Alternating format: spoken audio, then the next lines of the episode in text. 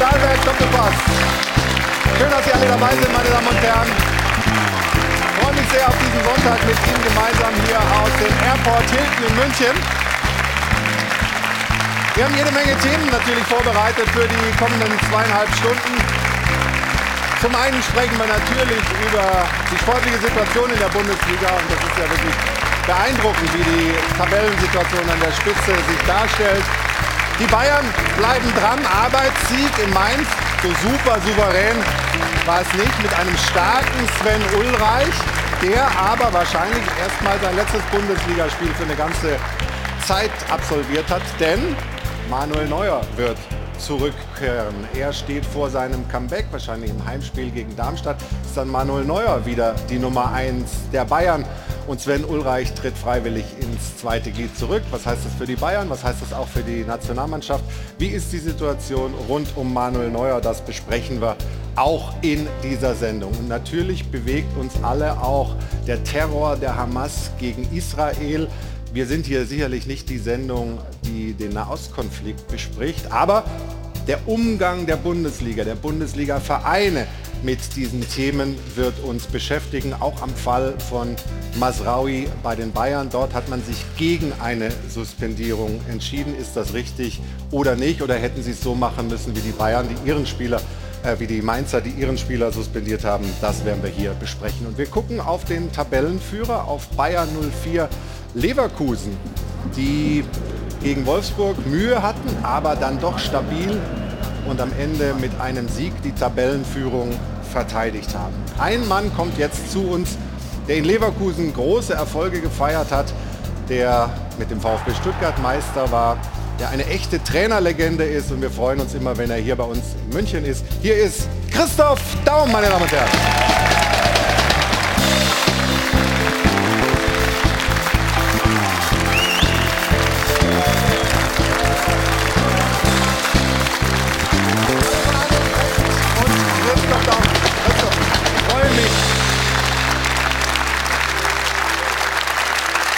Dass du da bist.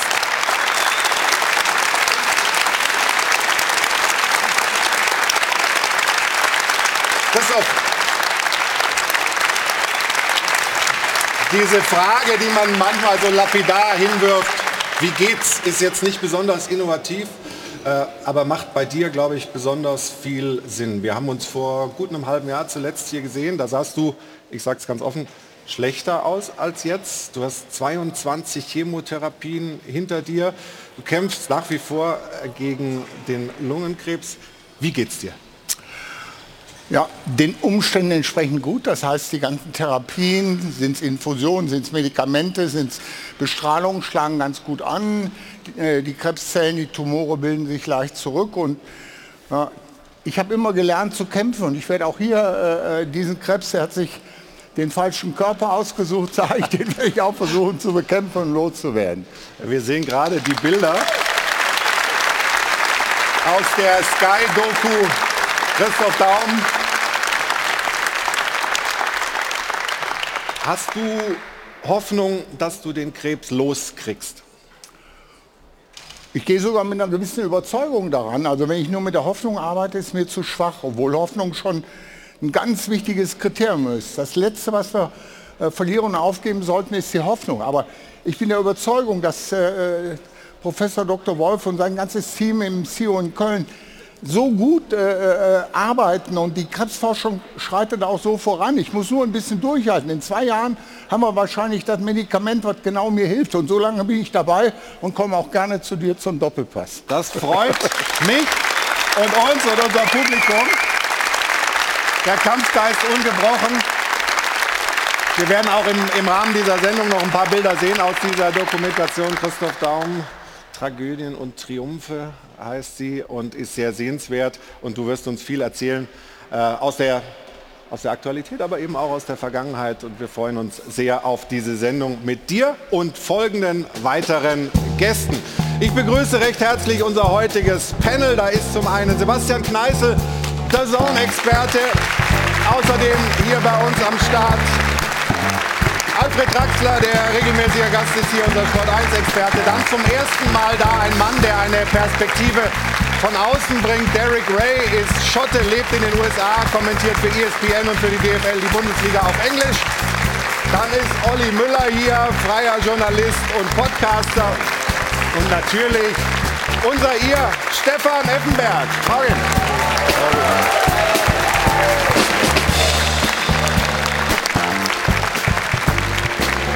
Und ich freue mich natürlich auch auf meine Kollegin äh, Katharina Kleinfeld. Schönen guten Morgen, Katharina. Guten Morgen. Und Katharina hat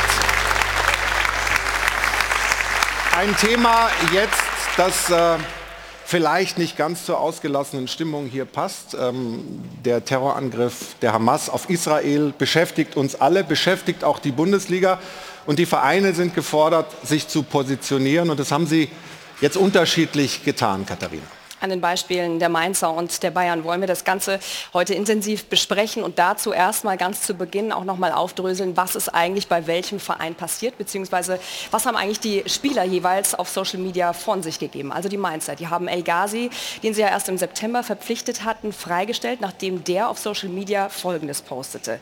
I stand with Palestine, from the river to the sea, Palestine will be free, was die Vernichtung des jüdischen Staates propagiert. Daraufhin hat es dann wohl Gespräche zwischen dem Vorstand und dem Spieler gegeben, woraufhin sich die Mainzer dann dafür ausgesprochen haben, dass er in einer Art und Weise Position zum Konflikt im Nahen Osten bezogen hat, das für den Verein so nicht tolerierbar war. Das ist die Seite der Mainzer, also die sind da ganz klar. Eine andere Geschichte ist es bei den Bayern, einen anderen Verlauf hat es auch genommen, liegt aber auch unter anderem daran, was auf Social Media zu Beginn passierte. Masraoui, der likte nämlich einen Post, in dem es hieß, die unterdrückten Brüder in Palästina sollten im Konflikt mit Israel den Sieg erringen. Er wiederum konnte den Verantwortlichen der Bayern offenbar glaubwürdig zu verstehen geben, dass er als friedlebender Mensch, so heißt es in dem Statement der Bayern, Terror und Krieg entschieden ablehnt. Er bedauert es, wenn seine Posts zu Irritationen geführt haben. Und er wird weiter dort zitiert, er verurteile darüber hinaus jede Art des Terrorismus und jede Terrororganisation. Also das ist das, womit er dort, wie gesagt, zitiert wird. Jetzt äh, wollen wir von Ihnen wissen, es sind zwei unterschiedliche Fälle. Wir konzentrieren uns auf den der Bayern. Haben die Bayern da die richtige Entscheidung getroffen im Fall Masraoui, nämlich keine Strafe zu entrichten? Es gibt folgende Antwortmöglichkeiten für Sie. Ja, das ist richtig so. Er hat sich positioniert, beziehungsweise das Statement, das greift die Position auf, reicht uns oder nein, die Statements sind nicht deutlich genug. Das Ganze können Sie entweder wie immer bei uns am Dopafon machen oder auf sport1.de. Vielen Dank, Katharina. Und natürlich, ich habe es eingangs ja auch gesagt, wir sind äh, nicht die Runde, die den Nahostkonflikt äh, besprechen kann und auch will. Aber wir wollen uns vor diesem Thema natürlich nicht wegducken und auch der Fußball kann sich vor diesem Thema nicht wegducken. Es gab gestern in allen Stadien Schweigeminuten, auch beim Spiel Mainz gegen die Bayern. Und für einen, für den israelischen Ersatztorhüter der Bayern, für Daniel Perez, war das besonders emotional. Er musste mit den Tränen kämpfen natürlich in Gedanken bei seiner Familie, bei seinen Freunden in der Heimat, die alle in Gefahr sind.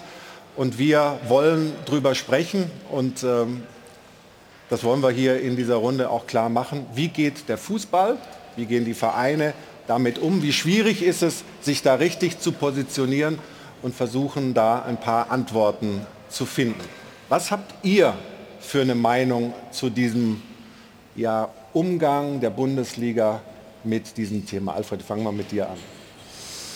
Naja, es geht ja erstmal darum, wie der FC Bayern mit dem Fall umgegangen ist, nachdem es dieses äh, Teilen gab.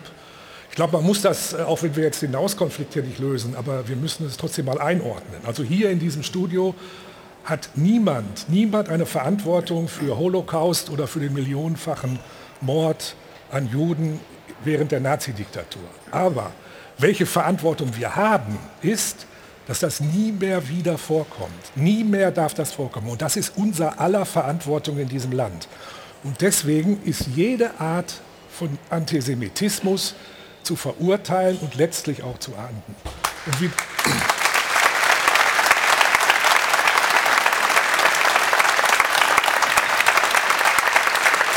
Und wie der FC Bayern, wie der FC Bayern damit umgegangen ist, ist äh, in meinen Augen ein Skandal, denn äh, man kann nicht einfach eine Presseerklärung rausschicken und sich dann nicht mehr äußern. Äh, dann eine Erklärung des Spielers, der also das Wort Israel nicht in den Mund nimmt, der das Wort, äh, ja, also der, der, der, nur sagt, er hat irgendwas äh, gegen Terror. Das ist einfach schlecht. Und ich sage nochmal, wir haben die Verantwortung, Antisemitismus zu bekämpfen. Und da gehört der FC Bayern natürlich dazu. Der Zentralrat der Juden in Deutschland hat dabei gesagt, ähm, die Erklärung des FC Bayern ist ausreichend. Olli, was, was, hast du für eine Haltung zu diesem Thema? Auch zum Umgang, wenn wir jetzt gerade bei Bayern und Masraui bleiben, zum Umgang des FC Bayern mit der Thematik und mit ihrem Spieler. Dann greife ich das mal auf, was der Zentralrat der Juden gesagt hat. Die Erklärung des FC Bayern, sprich äh, äh, der Vorstandschef äh, Jan Dresen, was mhm. der gesagt hat, der ganz klar diesen wirklich äh, ähm, grausamen äh, Terrorakt der Hamas verurteilt hat und der auch Ross und Reiter nennt, äh, der ganz klar auch die Hamas benennt, äh, das ist sicherlich eine gute Reaktion. Das Problem ist, dass die Reaktion des Spielers, so wie Alfred es gerade gesagt hat, eine ist, die sehr allgemein gehalten ist und damit, finde ich, relativierend ist. Und das wird dieser Sache einfach nicht gerecht.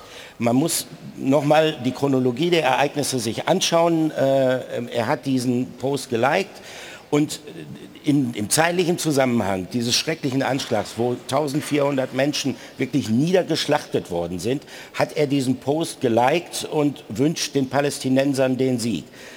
Aus diesem Anlass heraus.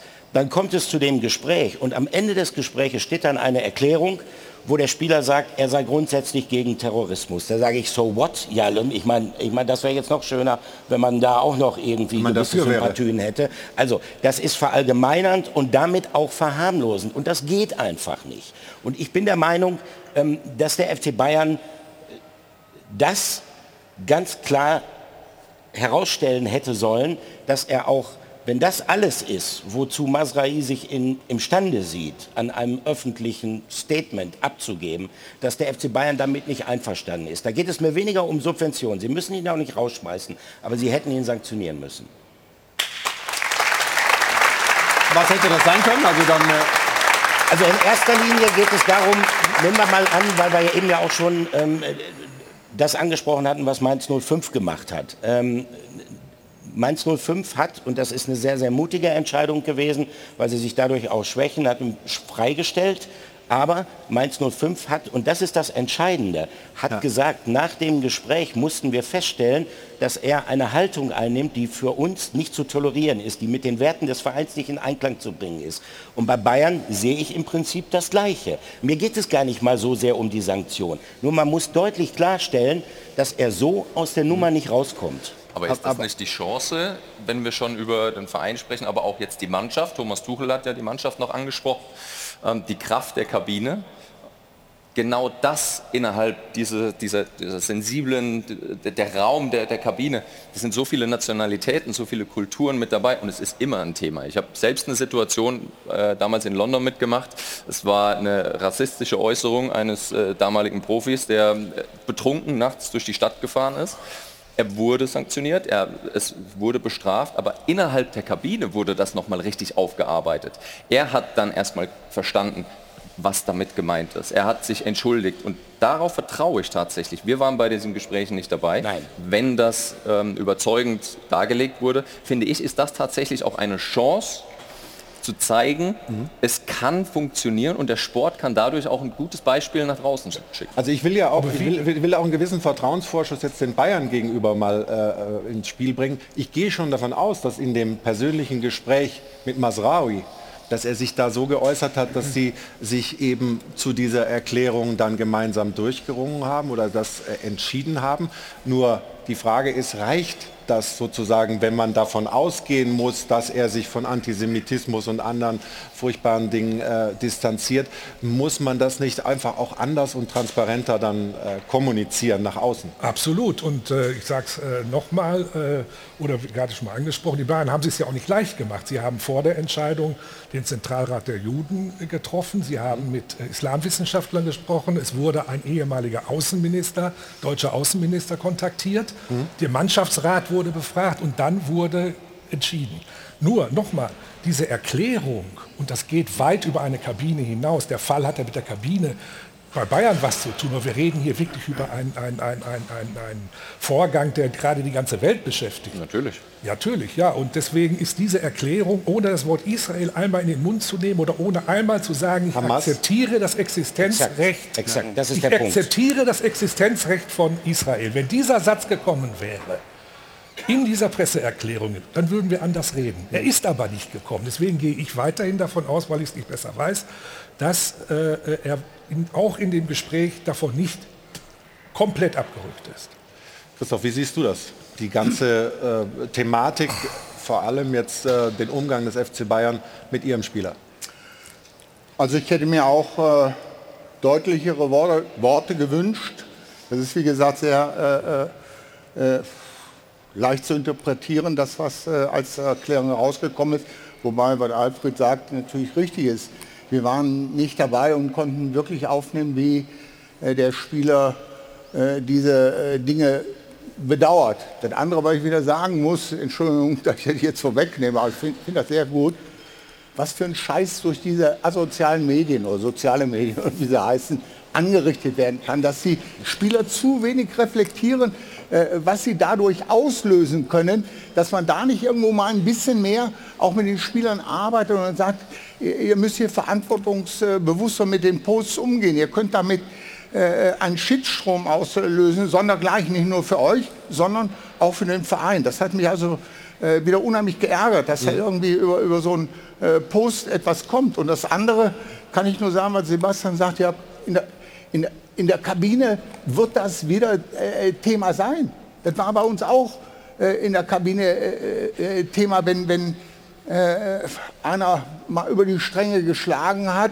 Okay, vom, vom Verein aus hast du eine Strafe gegeben, wurde sanktioniert, aber äh, äh, in der Kabine äh, ging das richtig los. Ja, was wäre passiert, hätte ich das gemacht und dann muss noch viel schlimmer bestraft werden. Und wir hatten jetzt auf einmal wieder, wie man so schön sagt, äh, neben Diskussionsschauplatz, der war völlig überflüssig. Und dasselbe äh, äh, sehe ich bei Bayern München. Die liefern jetzt wieder Munition, völlig überflüssig äh, in der Situation, in der sie sind.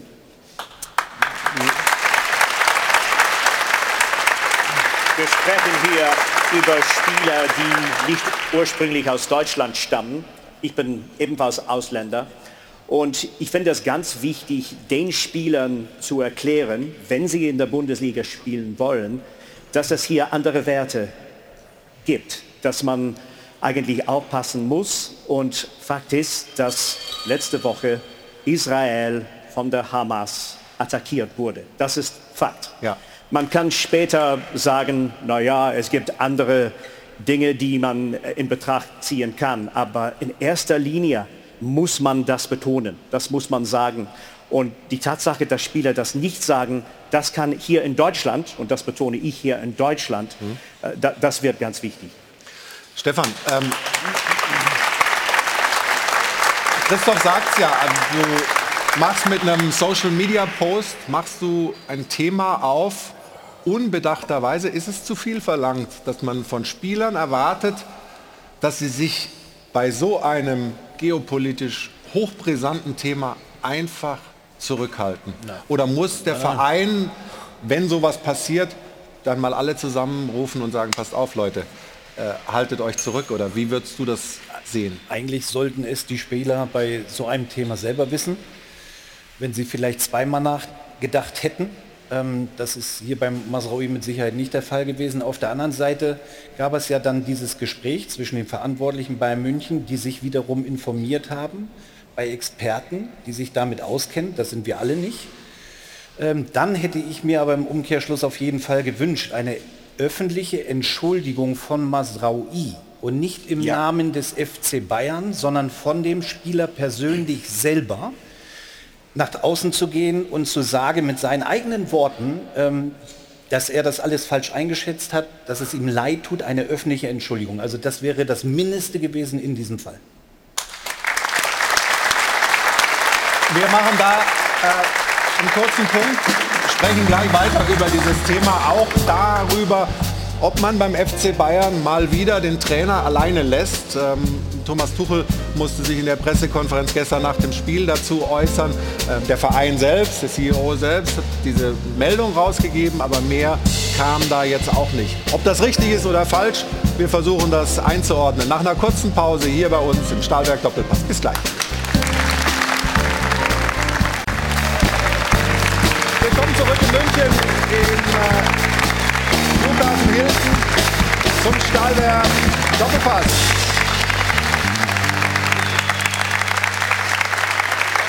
Wir sind beim Umgang der Fußball-Bundesliga mit dem Terror der Hamas gegen Israel, beim Umgang des FC Bayern mit äh, ihrem Spieler Masraoui und äh, Christoph Daum hat mir gerade, äh, als ich in die Pause abgegeben habe, gesagt, immer sprecht ihr der Verein, der FC Bayern, nenn doch Ross und Reiter. Also hätten sich Christoph Herbert Heiner, der Präsident, Jan Dresen, der CEO, oder auch Uli Hoeneß oder andere herausragende Vertreter dieses Vereins mal hinstellen müssen vor die Kameras, um die Entscheidung zu erklären?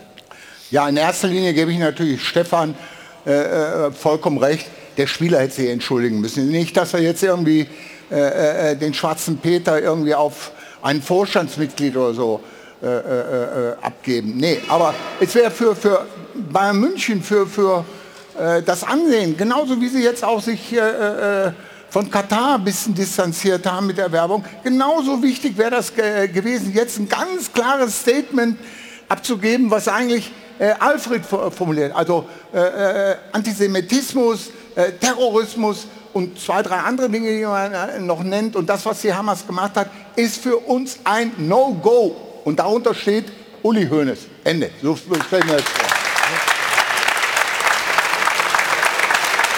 Ja, vor allen Dingen muss man sich doch fragen, äh, ist der Trainer, ist Thomas Tuchel dann tatsächlich die richtige Person, um ein Thema solcher Tragweite äh, mit dieser Dimension auch äh, nach außen in der Öffentlichkeit zu kommunizieren?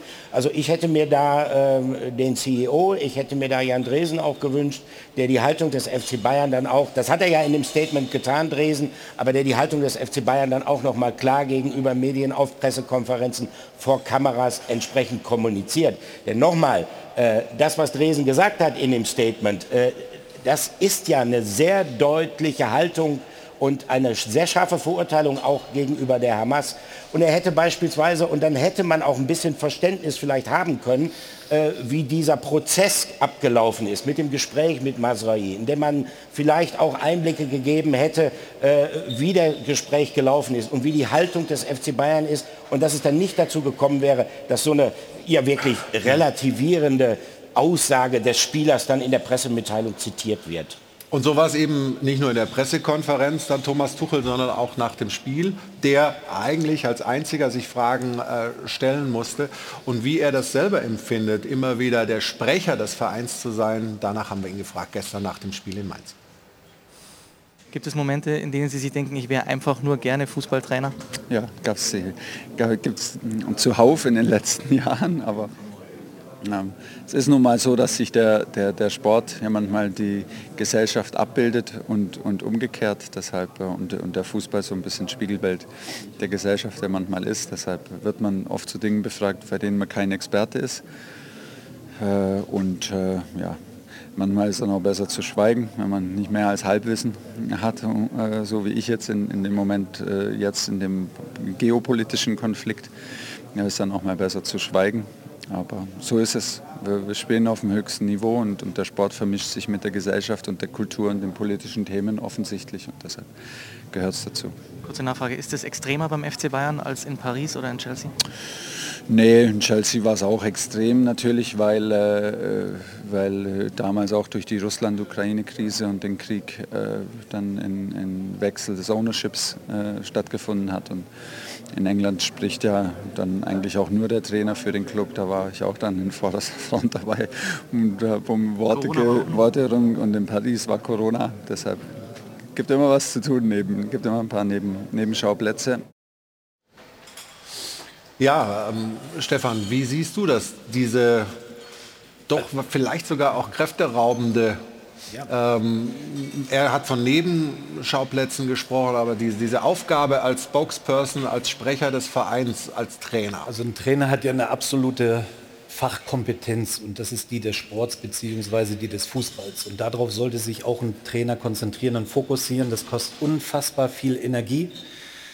Nagelsmann musste auch in der Vergangenheit schon gewisse Dinge moderieren, kommentieren, Tuchel bei Bayern München jetzt auch. Ich bin der Meinung, dass die absolute Verantwortung der Vereinsführung an der Spitze mit Dresden oder auch mit Herbert Heiner diese Dinge, die nichts mit dem Fußballsport direkt zu tun haben, zu kommentieren und das Gesicht des Vereins zu sein. Das kann nicht Thomas Tuchel sein. Nochmal, es kostet so viel Energie, darunter leiden gewisse Dinge dann auch. Ähm, und er ist angestellt bei Bayern München, um diese Mannschaft zu führen, zu trainieren, sie zu coachen, mit ihnen in die Kommunikation zu treten. Das ist seine absolute Fachkompetenz und nichts anderes. Also ich, ich kann nur aus meiner Erfahrung dazu sagen, dass wir den Vereinen immer abgesprochen haben, wir sprechen mit einer Stimme. Das heißt, die eine Stimme war der Trainer und meist war es dann der Präsident. Und Vizepräsidenten und, und Geschäftsführer und so weiter sollten sich raushalten. Okay, der vollkommen richtig wieder, Stefan. Der Trainer sollte sich in erster Linie zu den sportlichen Dingen äußern, aber äh, die Aufgaben des Trainers haben sich von der rein sportlichen Kommentierung etwas äh, wegentwickelt. Es ist nun mal so, wir werden eben zu vielen Dingen befragt, die, die eben weit über das Sportliche hinausgehen. Und vielleicht äh, äh, muss man sich ein Beispiel hier an Thomas Tuchel nehmen, der sagt, vielleicht ist es besser, wenn wir manchmal gar nichts sagen. Äh, kann, der Meinung kann ich mich auch anschließen. Äh, aber im Prinzip sollte es so sein, okay, der Trainer mehr oder weniger zu sportlichen Dingen. Äh, die eine Stimme und die zweite Stimme ist dann der Präsident, der das Sagen hat, der auch, also ich war im Verein, der auch die Kohle hatte, der alles bezahlt hat. Und von daher hat er dann eben auch seine Kommentare abgegeben. Und kein dritter Kommentar noch mit dabei. Also jetzt, äh, wenn wir über Bayern hat man hier immer die Sache, dass wir immer drei, vier äh, äh, Stimmen hatten. Und dann kommt natürlich immer wieder die Möglichkeit auf, der, der, der Interpretationen. Jeder saß etwas anders. Also äh, ein Verein sollte mit einer Stimme sprechen, wobei das maximal zwei Personen, Trainer und einer aus dem Vorstand sein sollte. Trainer sind ja, Ja, auch tatsächlich wichtige äh, äh, Faktoren, auch, auch äh, wichtige Repräsentanten eines Vereins. Und es ist ja auch in der Vergangenheit, in den vergangenen Jahren häufig so gewesen, dass Trainer sich auch mal zu Themen geäußert haben, die in den politischen Bereich gehen. Das Christian Streich beispielsweise tut das regelmäßig, Jürgen Klopp tut das auch. Aber bei, bei so einem wichtigen Thema, da ist es schon, glaube ich, sehr, sehr wichtig, dass die Vereinsführung äh, kommuniziert. Und müsste, wir, wir, wir müssen ja davon ausgehen, dass dieses Thema noch lange virulent bleibt, dass es noch lange eins bleibt. Muss, müsste sich die Bundesliga, müssten sich die Vereine auf ähm, sowas wie, wie so, ein, so, ein, so ein äh, Code of Conduct, auf irgendwas einigen, auf einen generellen Umgang, äh, was, was dieses Thema angeht, dass man, dass sich Spieler, du hast das vorhin mal gesagt, Derek, die in Deutschland spielen, sich auch für die Werte bekennen, die hier eben gelten. Müsste man das noch klarer vielleicht verankern? Ja, Es ist ja jetzt im Gespräch, dass bei allen Spielerverträgen äh, diese, diese Präambel reinkommt äh, äh, und diese Werte eben festgeschrieben sind. Aber da, so weit ist es noch nicht. Auch das wird wieder Riesendiskussionen geben, denke ich mal. Und jetzt gerade haben wir wieder gesehen, es wird ja alles auf die Goldwaage gelegt. Der eine oder andere wird sich schon wieder daran stören, dass Thomas Tuchel Nebenschauplatz gesagt hat. Ich meine, dieser Fall ist kein Nebenschauplatz.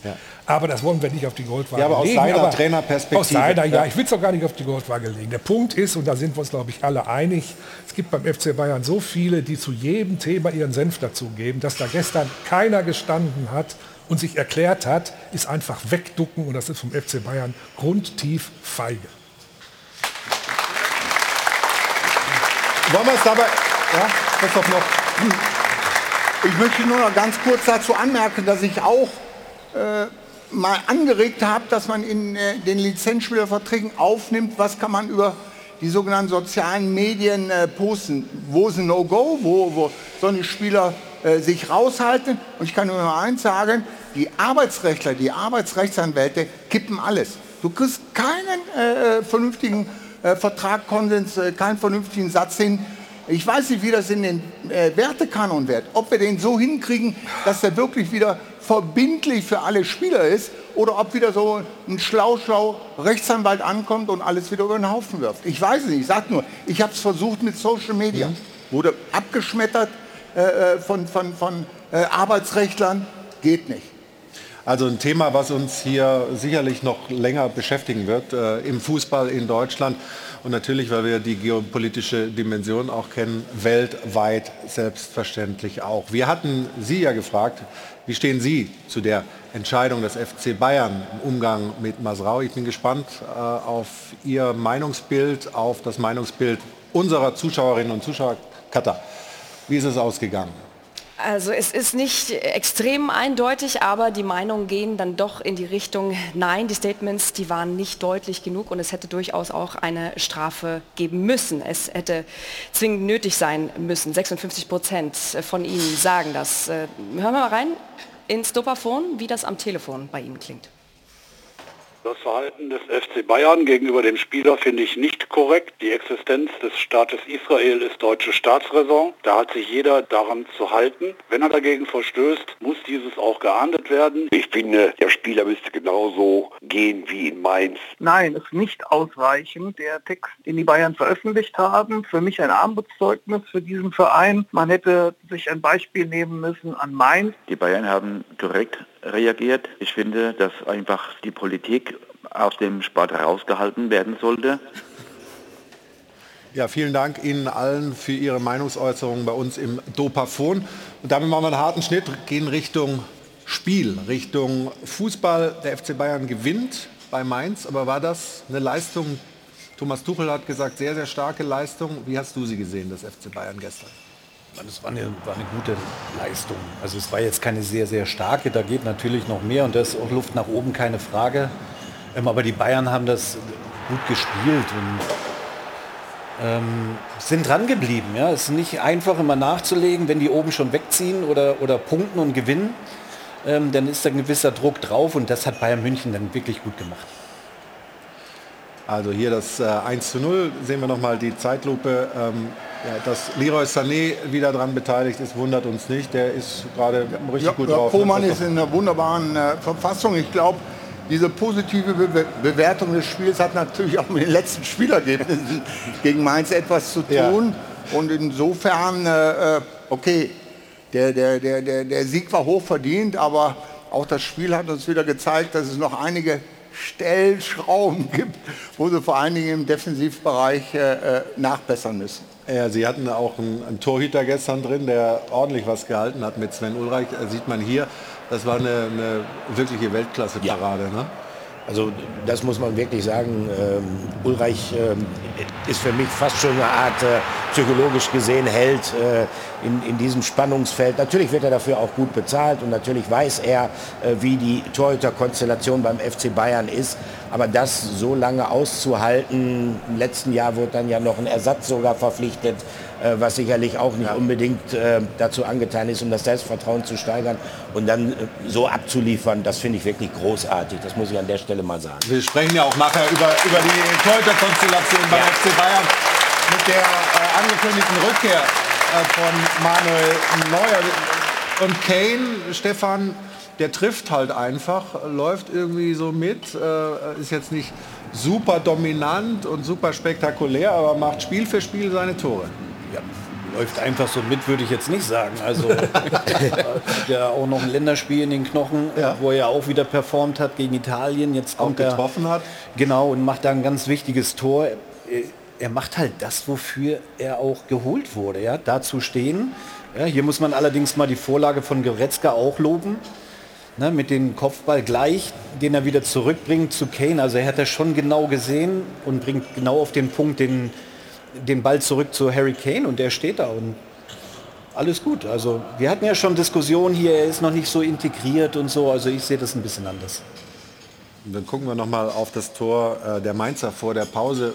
Und, äh, Christoph hat ja schon gesprochen von den Stellschrauben, die es vielleicht noch zu verbessern gibt. Äh, Derek, äh, was sind die Probleme des FC Bayern aus deiner Sicht? Man muss sagen, und Thomas Tuchel hat es schon angesprochen, man muss sagen, dass der Kader ein bisschen dünn ist. Also er hat das Wort gewählt und Äh, In der Abwehr sehe ich immer noch Probleme. Ähm, Das war vielleicht zu erwarten.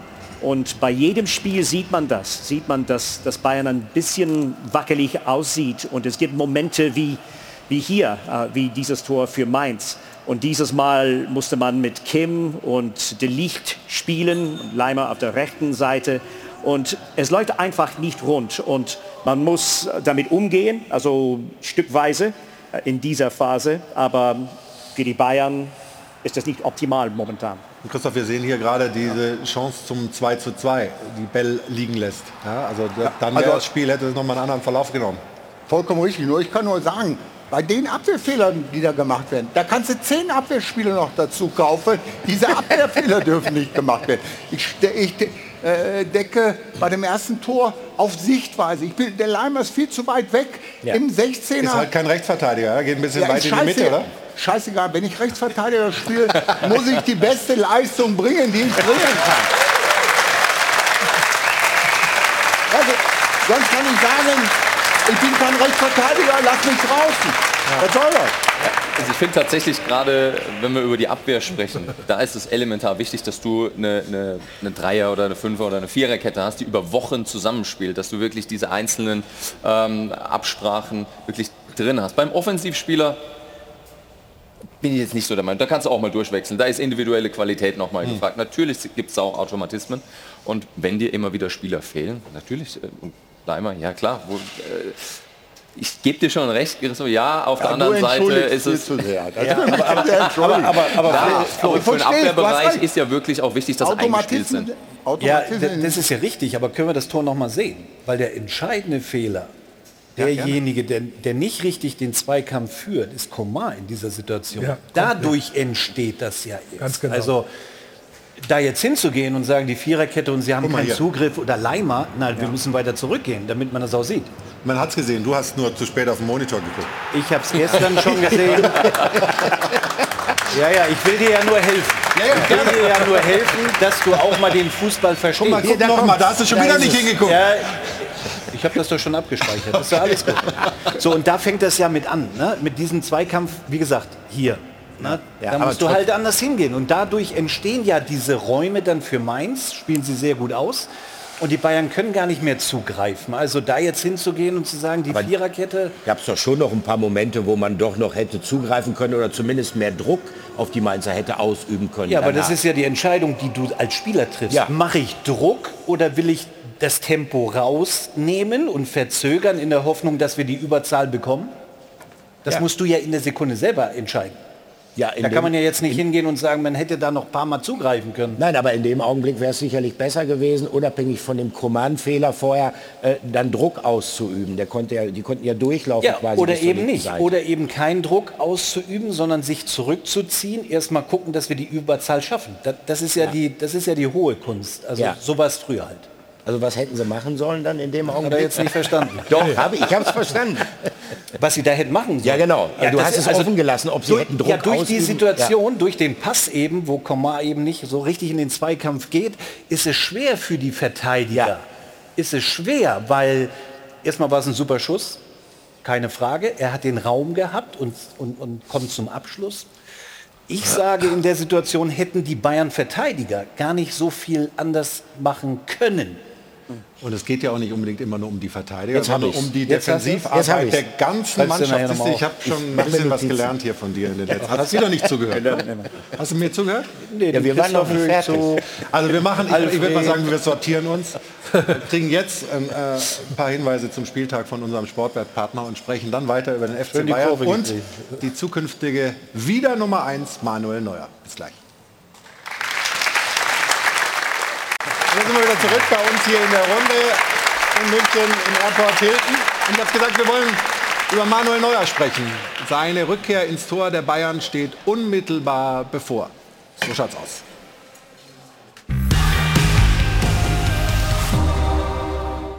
Manuel Neuer ist zurück, auch wenn er in Mainz streng genommen physisch noch nicht wirklich da war. Jetzt, klar, müssen wir uns alle bremsen.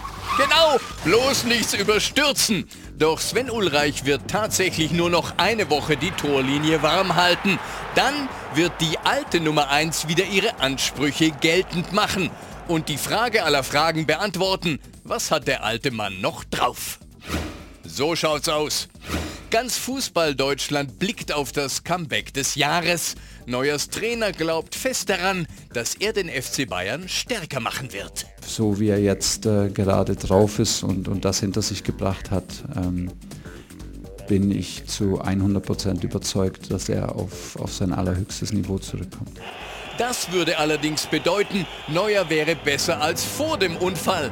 Denn da war er von der Topform früherer Jahre doch ein ganzes Stück entfernt. So schaut's aus. Fest steht, Neuer wird beim FC Bayern wieder die Nummer 1 und zwar als Kapitän. In der Nationalmannschaft wird er die Binde nicht zurückerhalten. Gündogan bleibt Captain.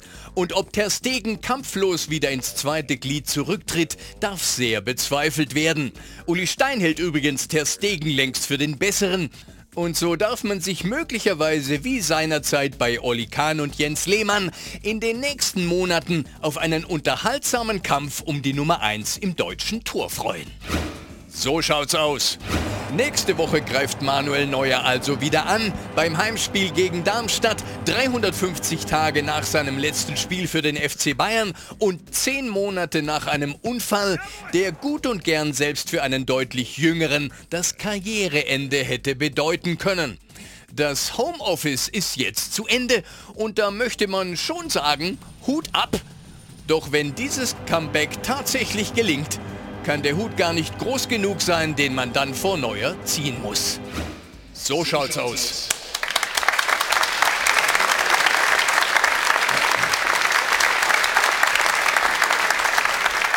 Wird Neuer wieder Weltklasse? Oder ist das automatisch, wenn er jetzt gegen Darmstadt wieder spielt?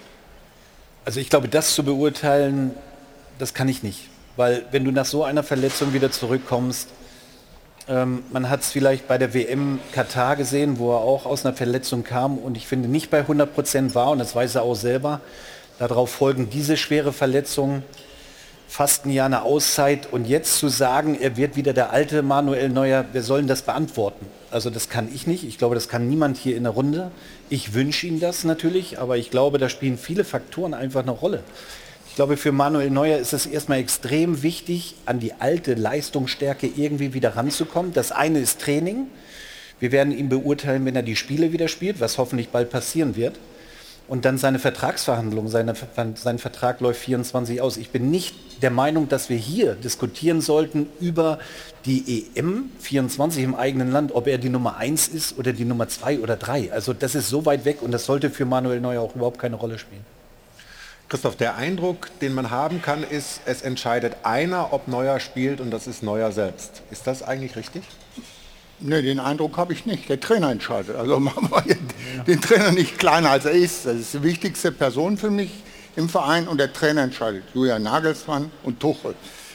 Okay, wie es aussieht, äh, wird er wieder äh, äh, als Torhüter bei den Bayern zurückkehren und dann, wie Stefan es sagt, müssen wir erstmal abwarten wie, welche, welche Leistung er bringt. Die Leistung ist entscheidend. Eins ist für mich ganz klar, alle Begegnungen, die ich mit äh, Manuel Neuer hatte, äh, waren so, dass er eine in sich ruhende Persönlichkeit ist. Also Manuel äh, lässt sich ja nicht durch irgendwelche Kommentare der äh, äh, Zeitung, die aus Barcelona oder von Ter Stegen kommen, in irgendeiner Art und Weise aus der Ruhe bringen. Das ist mein Eindruck. Mhm. aber dem äh, das ist die eine Seite, die Persönlichkeit, die Mentalität oder wie man es nennt, die Einstellung. Da ist er top. Die Frage ist, wie die körperliche Leistungsfähigkeit, schließe mich Stefan an, die kann ich jetzt äh, äh, äh nicht einordnen und, und, und bewerten. Sebastian, was glaubst du, wie viel geht da weg, wenn du, wenn du dich so zurückkämpfen musst? Wie, wie, wie, also mit den, mit den Verletzungen, natürlich dann irgendwann auch die, die Jahre, die du drauf hast. Also mein Sprint, äh, mein 100% Sprint mit 22 hatte eine andere Endgeschwindigkeit als jetzt mit 40. Und das, das sind nicht viele ähm, äh, Verletzungen noch dazugekommen. Also bei Manuel Neuer finde ich tatsächlich national, es wird mir fast zu einfach gemacht, dass Sven Ulreich einfach wieder so den, den Platz räumt. Ähm, und auf der anderen Seite ist es ein das Leistungsprinzip, das Julian Nagelsmann auch ausgegeben hat. Und deshalb, so wie Stefan auch sagt, er muss sich jetzt für die Nationalmannschaft, und das finde ich einfach nur richtig, in eine andere Situation gebracht werden, nur über Leistung. Und dann können wir darüber reden, ist er wieder dabei oder ist er nicht dabei.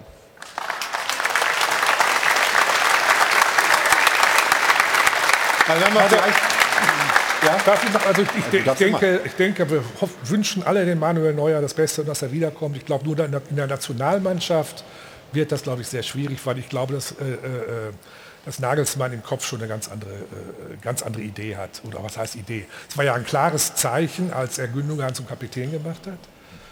Äh, nicht, damit ist Neuer ja praktisch abgesetzt.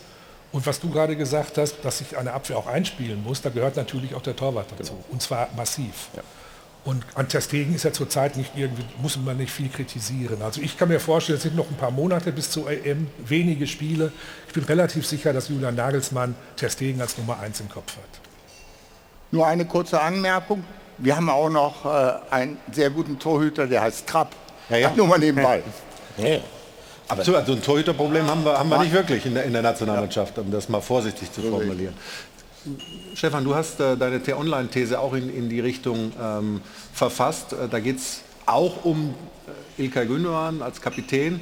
Du hältst das für richtig, dass Nagelsmann das so gemacht hat und sich da auch kein Hintertürchen offen gehalten hat. Er hat klar gesagt, er bleibt mein Kapitän. Warum hältst du es für richtig?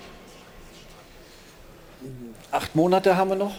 Also irgendwann musst du ja Entscheidungen treffen. Und das wird auch erwartet und verlangt von, von Julian Nagelsmann. Nicht nur in der Kaderzusammenstellung, sondern auch klare Zeichen setzen, wer jetzt mein Kapitän ist, wer der Vize ist, wer die Achse sein wird oder was die Achse sein wird.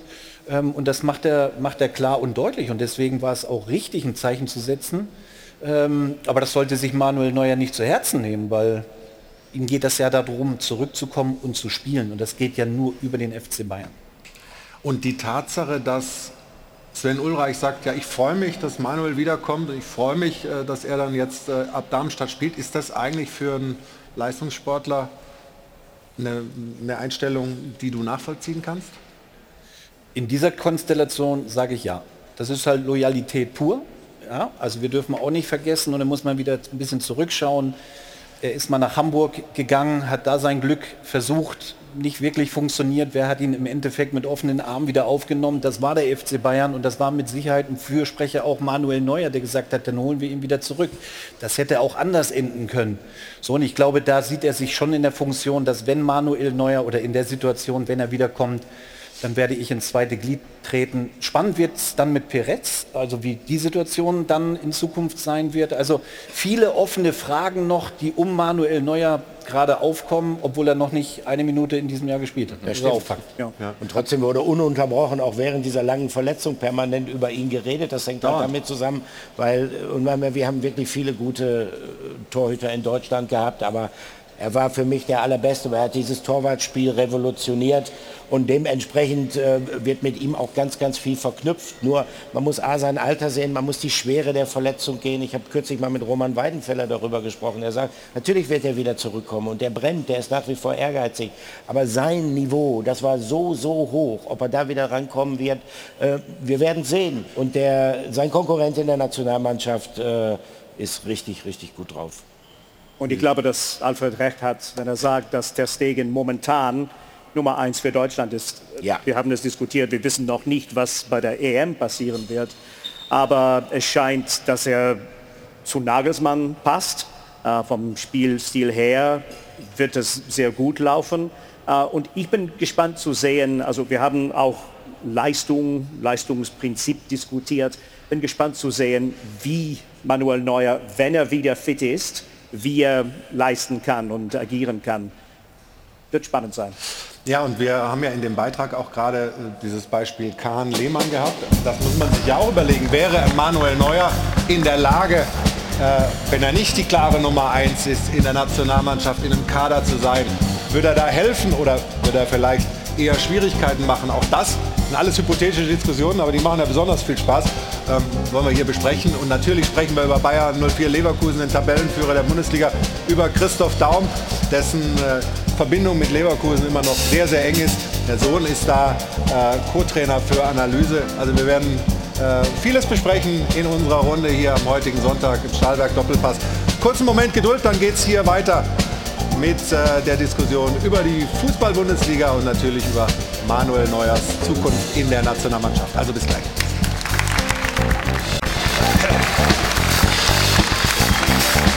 Schön, dass Sie weiter dabei sind bei uns vom Stahlwerk Doppelpass. Wir gehen in die nächste Runde. Hier sind zwei Versehrte hier bei uns. Beide haben sich an der Hand verletzt. Christoph Daum und Alfred Draxler. Aber nicht, nicht schwerwiegendes, oder? Es hält uns nicht, uns nicht davon ab, hier weiter zu performen. Ja, okay. Dann ähm, gebe ich mal kurz zu Katha. Bitte, Katharina. Sehr gerne.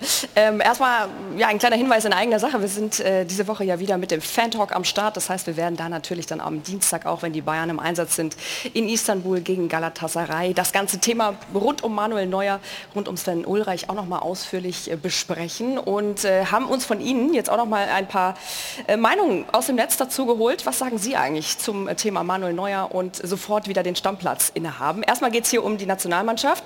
Da sagt Norbato, ganz ehrlich, bei der Diskussion, wer Torwart bei der EM wird, kann die Antwort nur Ter Stegen heißen. So gut kann Neuer in der Zeit gar nicht werden, dass er diese Rolle übernimmt. Hier geht es jetzt wieder um die Bayern. Ulreich sollte weiterhin im Tor bleiben, Neuer auf die Bank, eventuell im Pokal einsetzen, aber Ulreich hat das Vertrauen der Mannschaft und sollte die Nummer 1 bleiben. Und dann hier bei diesem letzten Post, da geht es eher ein bisschen um die Wertschätzung für Sven Ulreich. Ein riesen Dankeschön an ihn, ein absoluter Teamplayer, der immer alles gibt und im Sinne des Vereins handelt, egal ob man ihm Sommer oder Neuer vor die Nase setzt, er nimmt jede Situation an und macht das Beste draus. So, jetzt wollen wir natürlich auch noch mal hier in der Runde hören, wie Sie das so sehen. Ich habe mich zu Rüdiger aus der Nähe von Stuttgart begeben und äh, nein, das ist nicht Niklas Füllkrug. Wie ist der Name nochmal? Tobias. Tobias. So, also Rüdiger und Tobias. ja, Harry Kane hatten wir auch vor kurzem hier, ne? Jetzt Niklas Füllkrug, finde ich gut.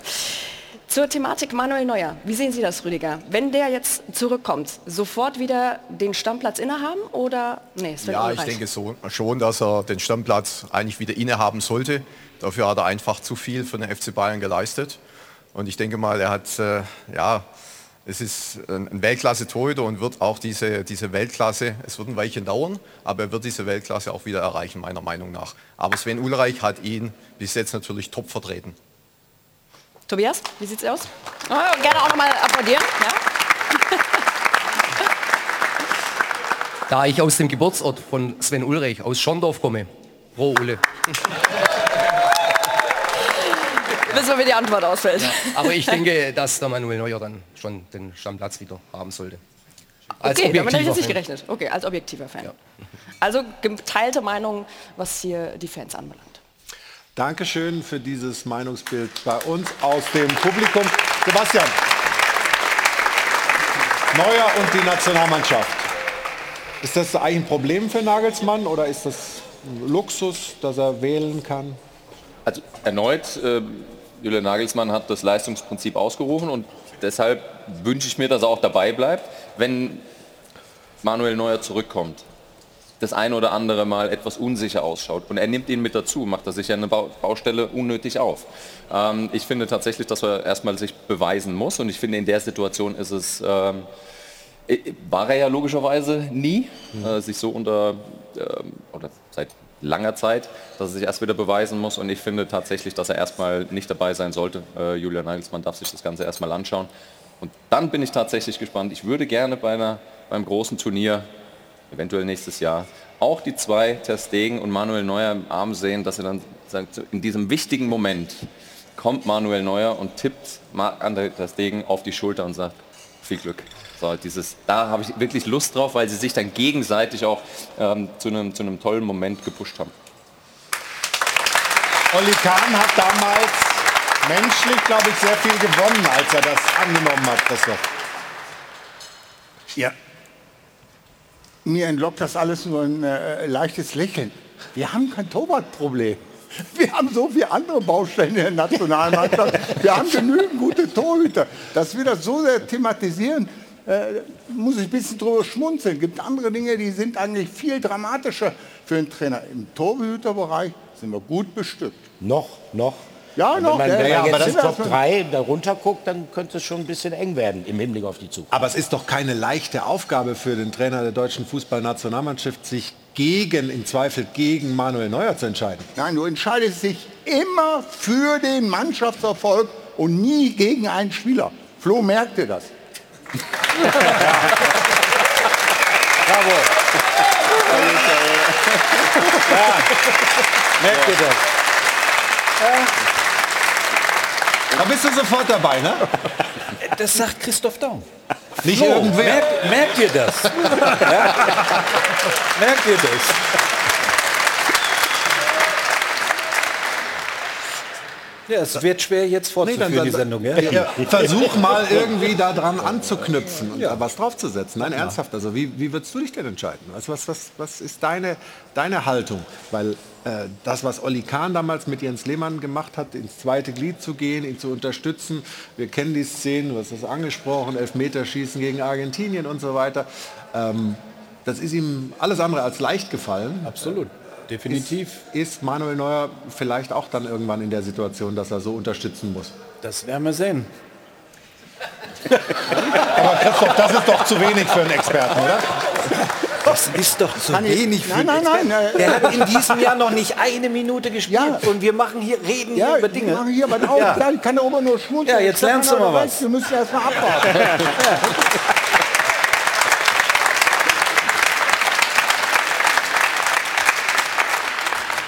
So kriegen wir keine Sendung voll, wenn wir immer nur abwarten. Das macht keinen Sinn. Das sind ja nicht jetzt zwei gleichwertige Torhüter, wo du entscheiden, entscheiden musst. Nicht? Nee. Der eine muss erst mal wieder reinkommen. Es gibt auch so etwas, vielleicht schon mal äh, gehört, Wettkampfpraxis. Ja, Hab nicht ich schon mal gehört, ja. Äh, Trainingsweltmeister. Du kannst im Training noch so gut halten. Äh, äh, Wettkampf ist dann äh, auf einmal eine ganz andere Veranstaltung. Aber das ist ja unbestritten, aber jetzt muss ich tatsächlich Warte, warte, jetzt muss ich kurz. Ja, weil okay. äh, er haut ja hier auch immer Nägel rein. Also, ja, Wettkampf ist eine ganz andere Veranstaltung. Das ist aber mal drei, aber drei Euro. Ganz schnell.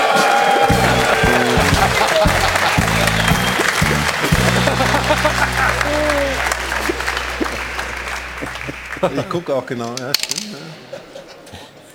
So, also. Ja, passt. Ich glaube, wir schaut das Schweinchen mich die ganze Zeit an und dreht unseren Zuschauern den Allerwertesten zu. Das geht natürlich gar nicht.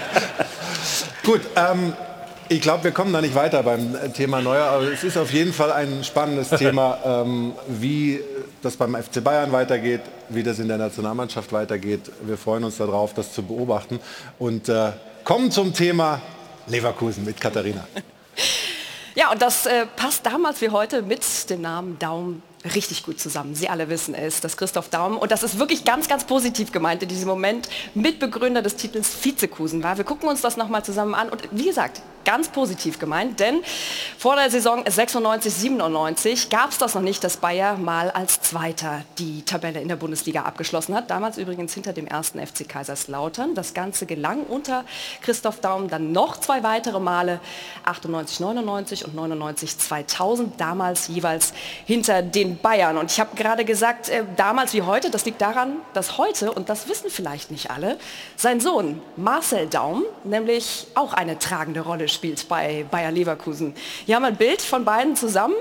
Die Ähnlichkeit, ich musste auch noch mal ganz genau hingucken, aber ich finde das immer ganz spannend, wenn man sich das mal äh, vergegenwärtigt finde ich, ist schon da. Und dann haben wir noch ein Bild von ihm, wo er dann auf der Bank sitzt, zusammen mit dem heutigen Trainer der Leverkusener, Xabi Alonso.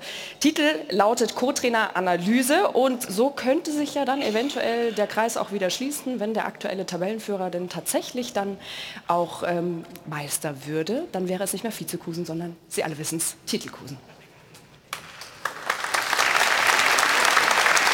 Christoph, wie gut ist Bayer Leverkusen in dieser Saison? Wie ja, Leverkusen hat wieder einen Daumen.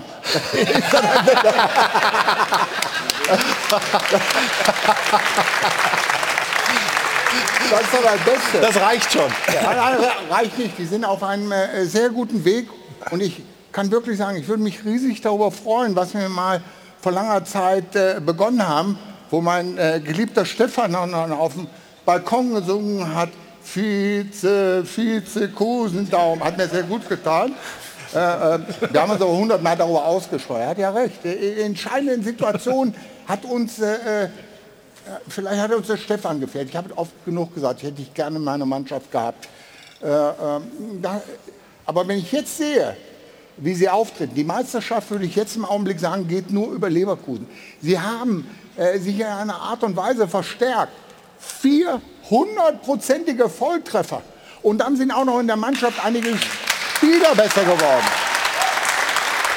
Und wenn, wenn wir uns die Leverkusen jetzt anschauen, äh, äh dann macht das auch Freude, äh, äh den Leverkusenern zuzuschauen, wie, wie äh, ja auch der Unterhaltungswert. Ich meine, immer größte Unterhaltung ist das Resultat, klar. Aber das Resultat stimmt ja auch. Und dann noch so eine äh, Spielweise.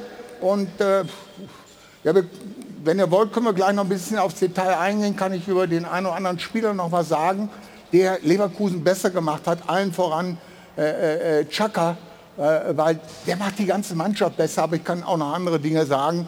Äh, das sind sicherlich keine Geheimnisse, die ich hier ausplaudere. Also äh, ganz heißer Meisterschaftsaspirant. Und ich würde der, wäre der Erste, der sich riesig darüber freut, wenn das, was wir mal vor langer Zeit begonnen haben, mit der Meisterschaft beendet werden könnte.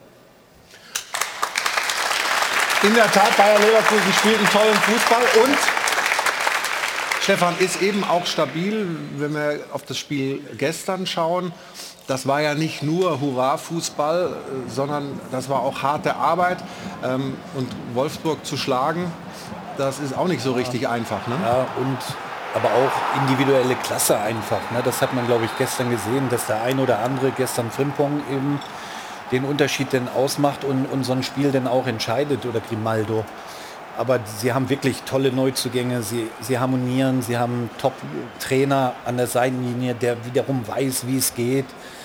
Ähm, aber auch hier zählt, ähm, es eben auf Strecke zu bringen. Und ich glaube, das ist nachher gar nicht mal mehr die individuelle Klasse oder, oder die Qualität, die du hast als Spieler, sondern das ist denn hier im Kopf. Und ich glaube, das hat auch damals 99, 2000 die Meisterschaft entschieden. Das war nicht, weil wir besser waren, sondern weil wir eben in den 90 Minuten im Kopf irgendwie klarer waren. Äh, und, und da wird es vielleicht auch hinauslaufen in diesem Jahr. Also, also wenn, wenn, wenn du es jetzt schon ansprichst, dann schauen wir noch mal ein bisschen schmerzhaft wahrscheinlich immer noch äh, auf diesen letzten Spieltag äh, der Saison 99-2000. Äh, Bayer Leverkusen trainiert von Christoph Daum braucht einen Punkt ja. in Unterhaching. Eigentor Ballack, dann macht Unterhaching noch das zweite Tor. Parallel haben die Bayern früh Tore geschossen. Ähm, wenn, du, wenn du das dir, und das wirst du häufig getan haben, dir nochmal äh, überlegst, was war das Problem bei euch damals? War es das, was Stefan sagt, dass, das, dass der Kopf, dass die Überzeugung nicht funktioniert hat? Ja, also in so einer Situation würde ich sagen, hat der Kopf sogar 51 Prozent aus.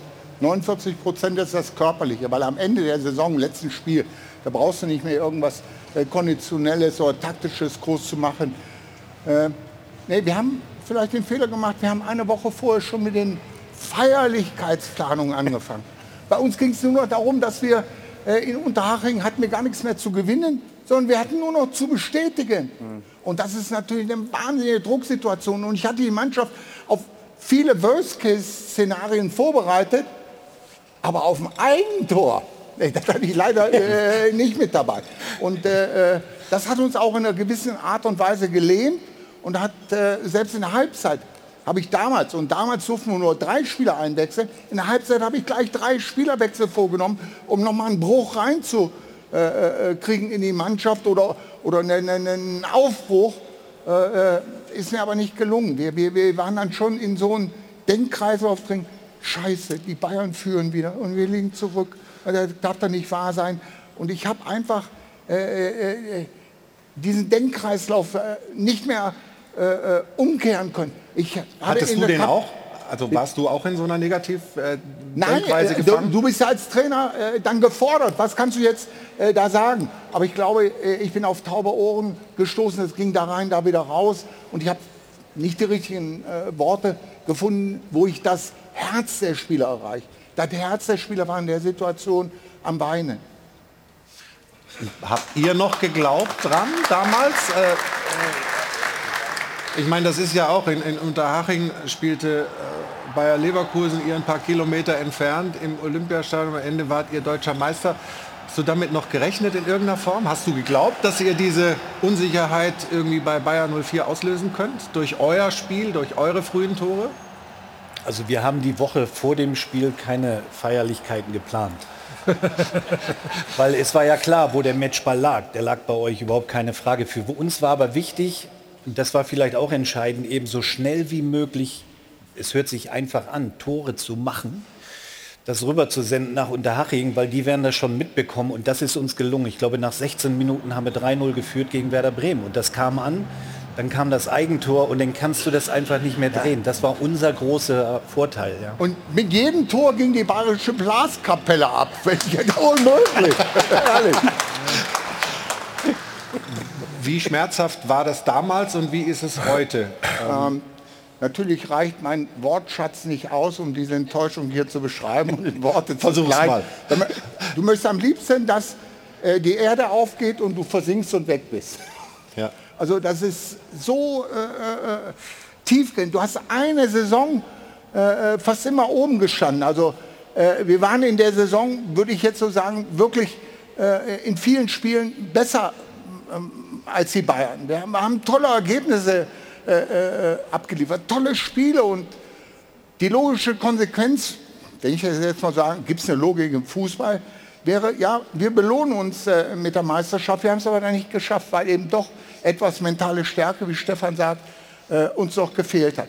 Dieses, was damals gefehlt hat, das haben die Leverkusen jetzt im Laufe der Jahre gelernt. Auch im letzten Jahr mit Xabi Alonso, der einen hervorragenden Job äh, abliefert. Und, und, und äh, Xabi ist vielleicht da mit seiner Erfahrung, weil er selber in vielen Endspielen mit vielen Topclubs stand, äh, vielleicht sogar einen Schritt weiter als ich. Habe ich überhaupt keine Probleme mit, dass ich da den Hut vor Xabi Alonso äh, ziehe und sage, ey, hoffentlich, äh, Xabi, schaffst du mit deiner Erfahrung, mit deiner Einstellung, mit dieser Truppe die Meisterschaft. Ich habe es nicht geschafft.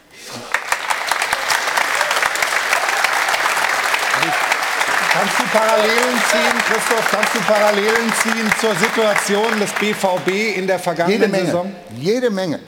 Äh, da, da wäre ich gerne eine Woche vorher hingegangen. Da war auch schon eine Woche vorher der Borsigplatz geschmückt und ausgebaut. Also, Gott, Gottesdienste wurden ja, äh, veranstaltet äh, schon. kannst du besser hier, hier erklären. Ich habe es ja nur so ein bisschen am Rande mitgekriegt. Wieder äh, diese Dinge, dass im letzten Spiel Borussia Dortmund nichts mehr zu gewinnen hatte, sondern nur noch zu bestätigen. Und das ist äh, tödlich für eine Mannschaft.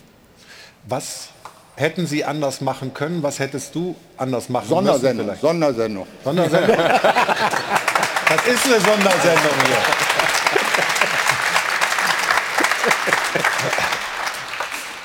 Also ich habe keine Garantie, dass das, was ich jetzt sage, ich sage äh, zum Beispiel, äh, ich bin ja auch überraschend äh, mit dem VfB Stuttgart deutscher Meister geworden. Damals waren die Frankfurter.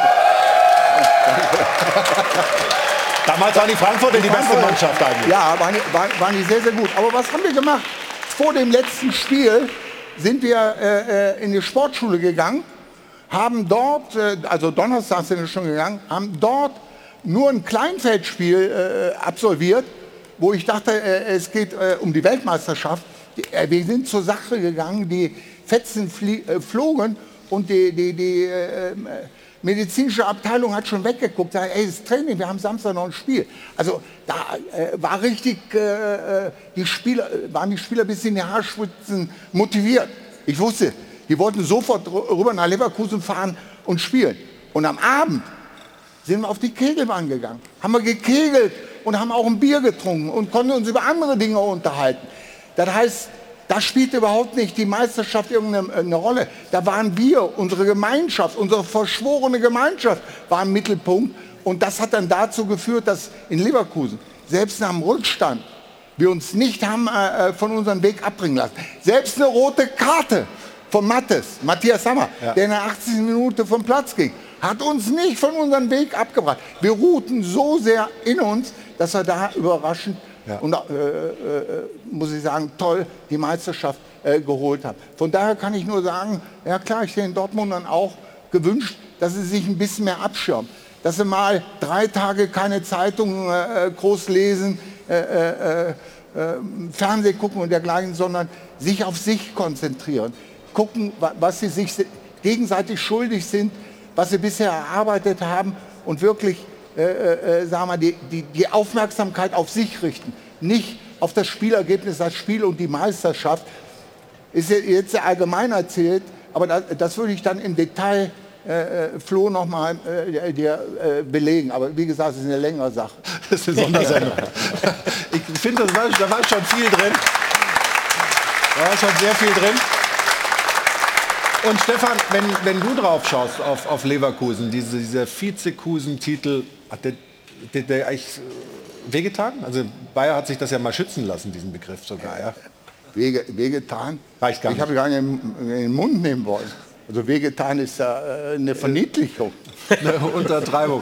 Glaubst du, dass das rausgebracht ähm, werden kann, so diese Haltung, ah, am Ende reicht es vielleicht doch wieder nicht, äh, durch einen Mann wie Xavi Alonso, der, der äh, vielleicht noch mal anders vorweggehen kann, weil die Spieler auch wissen, der jeden- hat alles gewonnen, der, der, der weiß, wie es geht. Auch, auf jeden Fall. Und auch der eine oder andere Spieler, ich glaube auch ein Schaka ist so klar im Kopf und mental so stark. Wenn es zu dieser Situation kommt, wird das Leverkusen, da bin ich mir sicher, nicht nochmal passieren. Da bin ich mir sicher. Was mich äh, sehr begeistert hat, unter der Woche gab es auf Social Media einen Clip von, von Bayer 04 Leverkusen von der Trainingsarbeit. Und da äh, spielt Xavi Alonso selber äh, die Bälle. Ich fand's mega, weil, weil der nichts verlernt hat. Äh, äh, Stefan sagte mir, das ist, das ist du, du sagst, das kannst du auch noch so aus der kalten Hose. Oder? Der schießt ja den Ball aus dem Stand. Also das sollte man schon noch hinkriegen, wenn man auf dem Niveau gespielt hat.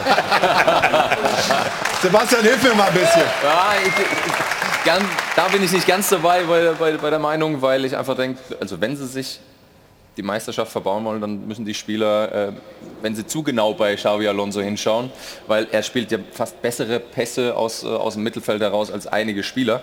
Ähm, ist natürlich übertrieben ge äh, gesagt, aber ich finde die Art und Weise, wie er die Mannschaft im Griff hat, ähm, herausragend. Dennoch bin ich gespannt, wenn sie mal die Ergebnisse nicht einfahren, wie sie dann unter Druck agieren. Und das ist ja letzten Endes genau das, was mir bei den Bayern immer wieder zu kurz kommt. Wenn Druck da ist, dann bei sich zu bleiben, fokussiertes Denken zu haben und seine Leistung wieder abzurufen. Jetzt ist alles gut, es läuft, es macht Spaß, ihnen zuzuschauen. Ich habe mir auch zu der Aussage hinreißen lassen, dass aktuell die Spielweise von Bayern 04 das Vorbild auch für zukünftige Jugendarbeit in Deutschland sein kann, für diese, für diese Spielfreude, für diesen Witz, ähm, die Entscheidungsfreude, wann gehe ich ins Dribbling und, und, und. Aber ich möchte sehen, wenn sie mal zwei, drei Spiele eben nicht die Ergebnisse einfahren, ob sie dabei bleiben. Was erzählt dir dein Sohn aus dem Innenleben, aus der Zusammenarbeit mit Xavi Alonso, auch von dieser Person, von dieser Persönlichkeit? Ja, was wir eben schon gesehen haben, dass er äh, viele Dinge den Spielern wirklich äh, vormachen kann, dass er noch äh, aus dem Stand heraus, aber die Dinger von der Mittellinie, die er gegen das Lattenkreuz haut, äh, Dinger, wo, wo dann die Spieler nur dastehen und, und sagen, okay, Trainer, wir glauben alles. Äh, äh, das ist schon eine unheimliche Stärke, da, dass er nicht nur die Sprache der Spieler spricht, zuhört, kommuniziert, er spricht mehrere Sprachen, kann sich auch da ohne Dolmetscher in der Mannschaft sehr, sehr gut bewegen, kommt sehr, sehr äh, gut an. Also mit, mit äh, äh, Xabi Alonso haben sie jetzt äh, ja, auch einen Volltreffer. Und dann kommt natürlich mit hinzu, dass auf einmal Spieler wie Jonathan Tah, den ich als Charakter immer toll fand, der spricht auf einmal. Der organisiert die Abwehr. Die Abwehr steht ja hinten auch einmalig. Das geht alles äh, von da hin mit aus. Dann hast du davor einen Chaka. Der Chaka macht nicht nur den Wirt, sondern die ganze Mannschaft stabiler. An denen äh, orientieren sie sich. Äh, Boniface, Mann, da haben sie ja äh, einen Volltreffer im, äh, im Sturm gemacht. Viele hatten die Möglichkeit, den zu kaufen für, man muss fast schon sagen, bei den heutigen Preisen für kleines Geld. Äh, Und dann natürlich noch auch mit den, mit den Hofmann. Also ich habe selten erlebt, dass du vier Transfers machst und vier passen wie, wenn du willst, äh, Ja, gebührenpflichtig, ja, also kommst- wie die Faust aufs Auge. Christoph greift in die Tasche und wir machen eine kurze Pause.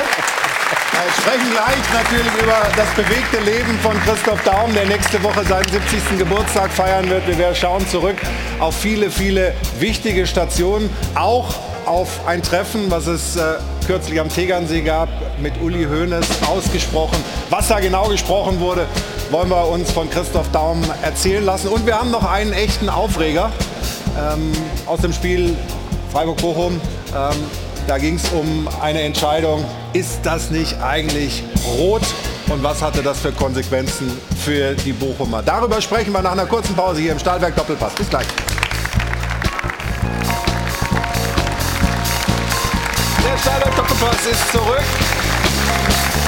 Kommen Sie gerne rein hier zu Hajo von Adel und Band und unserer Runde, die sehr äh, lebendig ist. Das liegt auch oder vor allem an Christoph Daum. Nee, nee, nee, nee, nee, pass mal auf, Christoph. Du bewegst die Menschen ganz offensichtlich.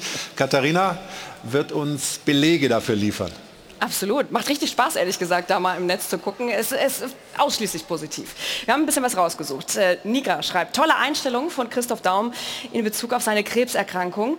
Beeindruckend, sein Kampfgeist und seine Leidenschaft. Gute Besserung, natürlich auch allen Leidgenossen. Dann, und das finde ich auch ganz interessant, gibt es auch immer wieder äh, türkische Fans, die sich hier geäußert haben. Das Ganze wird dann hier auch direkt äh, von Twitter oder X übersetzt äh, ins Deutsche. Nach langer Zeit sahen wir Christoph Daum auf den Bildschirm, weil wir erinnern uns ja auch äh, acht Jahre insgesamt, wenn ich es richtig zusammengezählt habe, in der Türkei als Trainer verbracht bei verschiedenen Vereinen.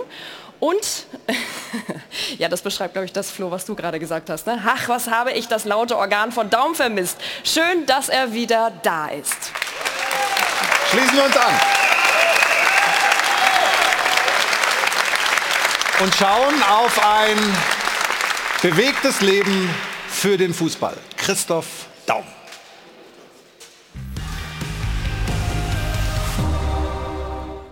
Christoph Daum meditiert in Thailand. Der ehemalige Lautsprecher der Liga setzt jetzt auf Energie durch Stille. Ein alternatives Reha-Programm zwischen den vielen Chemotherapien, mit denen er seine Krebserkrankung bekämpft. Okay, ich bezeichne das hier als Doping. Nicht äh, äh, Chemotherapie, sondern Doping, was meinem Körper, meiner Krankheit gut tut. Die Krebsdiagnose letztes Jahr hat alte Freunde von Christoph Daum erschüttert und alte Gegner gerührt und versöhnt. Und? Mutti, alles okay? Jetzt ja. Natürlich sind die legendären Auseinandersetzungen nicht vergessen. Eine Frage hätte ich noch. Du hast gesagt, äh, der Heinkes hat noch keinen Titel gewonnen. Darf ich mir dir mal die Frage stellen, wie viele Titel du gewonnen hast? Ich möchte mal sehen, wer in fünf Jahren mehr Titel hat und vielleicht habe ich dann die Lache und Klatsche auf meiner Seite. Und auch die Kokainaffäre, die beide an ihre Belastungsgrenze gebracht hat, ist nicht vergessen, aber vergeben. Christoph Daum und Uli Hoeneß haben sämtliche Streitigkeiten beigelegt. Die lange Trainerkarriere von Christoph Daum beginnt vor knapp 40 Jahren in Köln. Fast zufällig. Warum schauen wir irgendwo anders hin? Wir haben noch einen guten in den eigenen Reihen. Warum lassen wir den Christoph Daum das nicht machen? Beim ersten FC Köln trifft der junge Trainer Daum auf den technischen Direktor Lattek. Zwei Motivationskünstler unter sich. Der Christoph war damals zu seiner Zeit sicherlich einigen Trainern 10 bis 15 Jahre voraus, einfach in der ganzen Trainingslehre, Trainingsauffassung, Umgang mit Spielern, Psychologie. Zwei Vizemeisterschaften erreicht Daum mit Köln und er hat ziemlich große Ambitionen. Mein Ziel ist es, am Ende der Saison einen Platz vor den Bayern zu stehen. Es gelingt ihm nur einmal 1992 in Stuttgart. Weitere Titel sammelt er in Österreich und in der Türkei. Dort wird er bis heute als Fußballheiliger verehrt. Wir geben seine Liebe ihm zurück. Wir denken an ihn, wir ehren ihn. Es ist uns sehr wichtig, ja. Diesen Zuspruch kann er jetzt gut gebrauchen, denn sein Kampf gegen die Krankheit ist noch nicht gewonnen. Und auch wenn er manchmal auf Stille und Meditation setzt, eines steht felsenfest. Christoph Daums Kampfgeist ist ungebrochen. Und das ist gut so. Das ist gut so und äh, viele Bilder, die wir da gerade gesehen haben, sind aus äh, dieser Dokumentation, die ab dem 27.10. bei Sky läuft. Daum, Triumphe und Skandale. Also vielen Dank an die Kolleginnen und Kollegen von Sky, dass sie uns da ein paar Bilder zur Verfügung gestellt haben. Ich habe die Doku schon gesehen. Äh, lohnt sich sehr. Es sind noch viele andere Dinge drin, ähm, die das Einschalten, das Anschauen auf jeden Fall rechtfertigen. Eine ganz, ganz tolle Geschichte. Christoph, diese Bilder, die wir da gesehen haben mit Uli Hoeneß, dieser ja doch lange, sehr erbittert geführte Streit. Wie wichtig war es für dich persönlich, dass du das jetzt mit ihm gemeinsam irgendwie zu den Akten legen konntest? Ja, ich habe ja mit Uli häufig äh, telefoniert äh, und äh, habe das auch immer wieder in der Presse kundgetan, dass wir im regelmäßigen Kontakt sind, äh, dass wir uns gegenseitig respektieren. Aber ich glaube, es ist etwas anderes, wenn du das dann auch nochmal im Bild siehst. Die sind beide zusammen und, und, und umarmen sich. Und da habe ich gedacht, komm, ich rufe mal an, ob er in der Doku äh, nicht mal für, für eine Stunde zur Verfügung steht. Wir haben angerufen, er hat sofort spontan Ja gesagt. Wir haben uns äh, dann am Tegernsee getroffen, äh, haben uns anderthalb Stunden unterhalten, haben äh, viele alte Dinge äh, sagen wir mal, gestriffen, die diskutierst du nicht aus, brauchst du heute auch gar also nicht ihr habt mehr. nicht nochmal Sportstudio rauf und runter. Ja, ne- nicht rauf, runter, nur, nur äh, angerissen, weil äh, das ist äh, verschüttete Milch. Die kriegst du nicht mehr rein. Was, willst du denn ausdiskutieren? Wichtiger ging es uns, war mir eigentlich, äh, sei Uli, ey, du hast das Fähnchen immer hochgehalten, was Transfers angeht und hast gesagt, diesen Wahnsinn von 100 Millionen Transfers meine ich mit und jetzt holst du selber den Kane. Okay, Harry Kane. Und dann hat er erklärt eben, dass er nicht für ein Bankkonto abgefeiert wird und hat das wirklich auch so dargestellt, dass keiner, kein Spieler, kein Mitarbeiter oder irgendwie unter diesem Transfer auch nur einen Cent äh, weniger bekommt. Wir haben viele andere Dinge äh, hinsichtlich, äh, wir, der äh, Ausbildung im Nachwuchsbereich angesprochen. War also ein wunderschönes äh, Gespräch und was rüberkommt ist, dass Leute, die sich bekämpft haben, wieder zusammensetzen, wieder miteinander sprechen, statt übereinander, wieder Brückenbauer sind. Und das war in der heutigen Zeit für mich ein wichtiges Signal an diese Gesellschaft. Und das ist uns gelungen.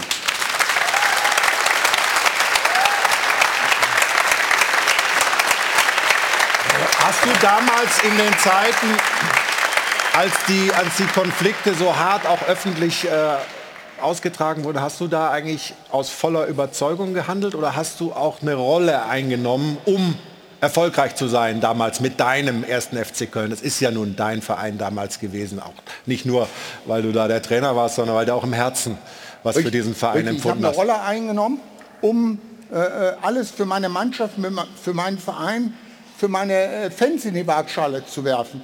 Und ich hatte natürlich da auch ein, ich sage ein gutes Vorbild äh, äh, mit Udo Lattek. Der Udo sagte zu mir, ey, hör mal zu, du kannst einen Gegner nicht nur auf dem Spielfeld schlagen, sondern auch außerhalb mit Worten. Der hat mir das auch vorgelebt, der hat ja auch ein paar Auseinandersetzungen gehabt äh, äh, mit, mit äh, Willy Lemke und anderen. Und ja, das hat mich dann eben auch sagen wir, ermutigt, ermuntert, ohne das zu Ende zu denken, äh, da eben äh, sagen wir, den Bayern den Federhandschuh hinzuschmeißen, wo alle eigentlich von den ba ba Bayern äh, gekrochen sind und haben die äh, glorifiziert. Und das konnte ich nicht ab, tut mir leid. Also ich weiß, dass sie die Lokomotive des deutschen Fußballs sind. Also so blöd bin ich nicht. Aber äh, es stand nirgends in den Statuten des DFBs geschrieben, deutsche Meister Bayern München. Also auf geht's bekämpfen. So habe ich gemacht. Ich habe gesagt, wir wollen jetzt gar nicht mehr äh, alles im Detail, äh, diese Sportstudio-Nummer noch mal auseinandernehmen, aber ein, einmal kurz, äh, ein paar Sekunden wollen wir noch mal reinschauen ähm, und äh, danach habe ich noch eine Frage an dich. Du hast übrigens gesagt, wenn einer so dünnhäutig ist, hat er hier nichts zu suchen.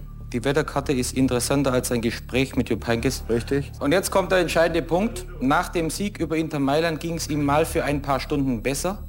Da war eine Hirnwindung mehr durchblutet. Im Grunde genommen ist er völlig kaputt. Und dann sieht man euch beide in der, in der Bildteilung. Mit Uli hast du dich oder ihr habt euch gemeinsam ähm, ja, ausgesprochen und habt das befriedet. Wie ist es mit, mit Jupp, mit Jupp Heynckes, den du ja dann in den zitierten Aussagen schon sehr, sehr hart angegangen hast? Es tut mir leid, dass wir jetzt zu sehr äh, über, über mein Leben sprechen. Eigentlich gibt es andere, wirklich jetzt aktuelle Themen. Ich hatte eine Woche vorher den Uli auf diese Sache hingewiesen, dass ein Redakteur von der Welt hatte das geschrieben. Und da habe ich eine einstweilige Verfügung gegen erwirkt. Und Uli ist natürlich dreimal clever, hat dann äh, äh, den Journalisten angeschrieben und hat gesagt, kannst du nicht eine alte stattliche Erklärung abgeben, äh, dass der Daumen dazu gesagt hat? Ja, ja, kann ich machen.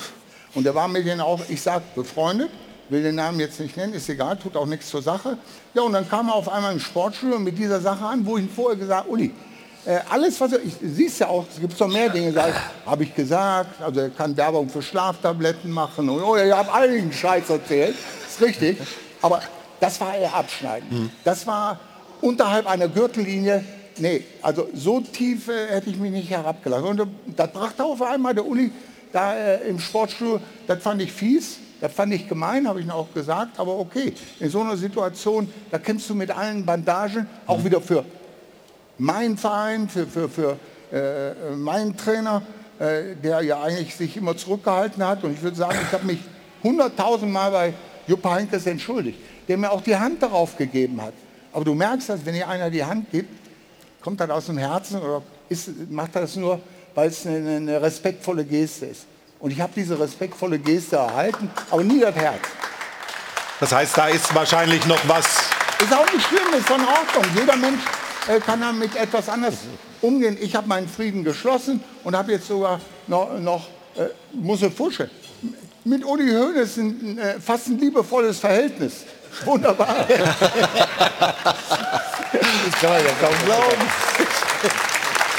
Stefan, wenn man das so sieht, ne, auch diese Aussagen, das, war schon, das waren schon harte Bandagen damals. Das waren harte Bandagen, ja, aber ich verstehe natürlich einen Christoph, dass er alles dafür tut, seinen Verein zu verteidigen, um irgendwie erfolgreich zu sein. Und ich finde es großartig, auch drei Jahrzehnte später oder noch darüber hinaus 35 Jahre später hinzugehen und sich dafür zu entschuldigen. Das ist großer Sport übrigens. Das ist großer Sport. Christoph, wir haben deine, deine Gesundheit äh, schon, schon angesprochen. Wir haben die Bilder gesehen von der Chemo, die du als, als Doping äh, bezeichnet hast. Ist denn dieser Prozess jetzt vorbei oder folgen noch weitere Chemotherapien? Wie, wie, wie, wie geht die Behandlung für dich weiter? Ja, das ist ein äh, permanenter Kampf. Wir müssen immer wieder schauen, wie wir die Krebszellen, die Tumore in den Griff bekommen. Ist immer wieder das Ziel, dass aus einer akuten Erkrankung, die fast wie ein Todesurteil ist, eine äh, äh, chronische wird, wie vielleicht sagen wir, Diabetes, die man dann eben durch entsprechende Medikamente äh, sagen wir, kontrollieren kann, sind wir dabei.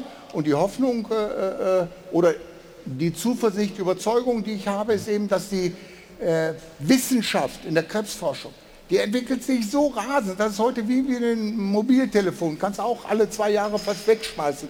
Kommt das neue Mobiltelefon auf den Markt. Und so ist das in der Krebsforschung auch. Die schreitet wahnsinnig voran. Und ich hoffe, dass ich eben das noch erlebe, dass ich Nutznießer werde, weil ich will ja nochmal einen Doppelpass kommen. Sondersender. Das ist sozusagen der wirkliche Treiber. Christoph, wir drücken, und das weißt du, ganz fest die Daumen, dass das alles funktioniert und äh, freuen uns, dass wir gleich mit dir weitersprechen. Nicht nur über die Vergangenheit, sondern auch über die Gegenwart. Es gibt ja ein paar Aufregerthemen aus der Bundesliga. Ein Foul äh, von Grifo. Äh, hier sieht man es. Äh, und dafür gab es Gelb. Ist das nicht rot?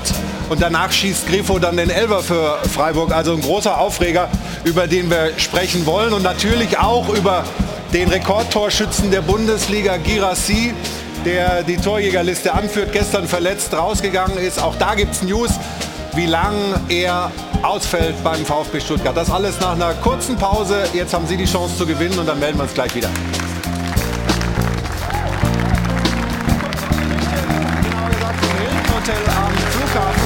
Hier ist der Stahlwerk Doppelpass.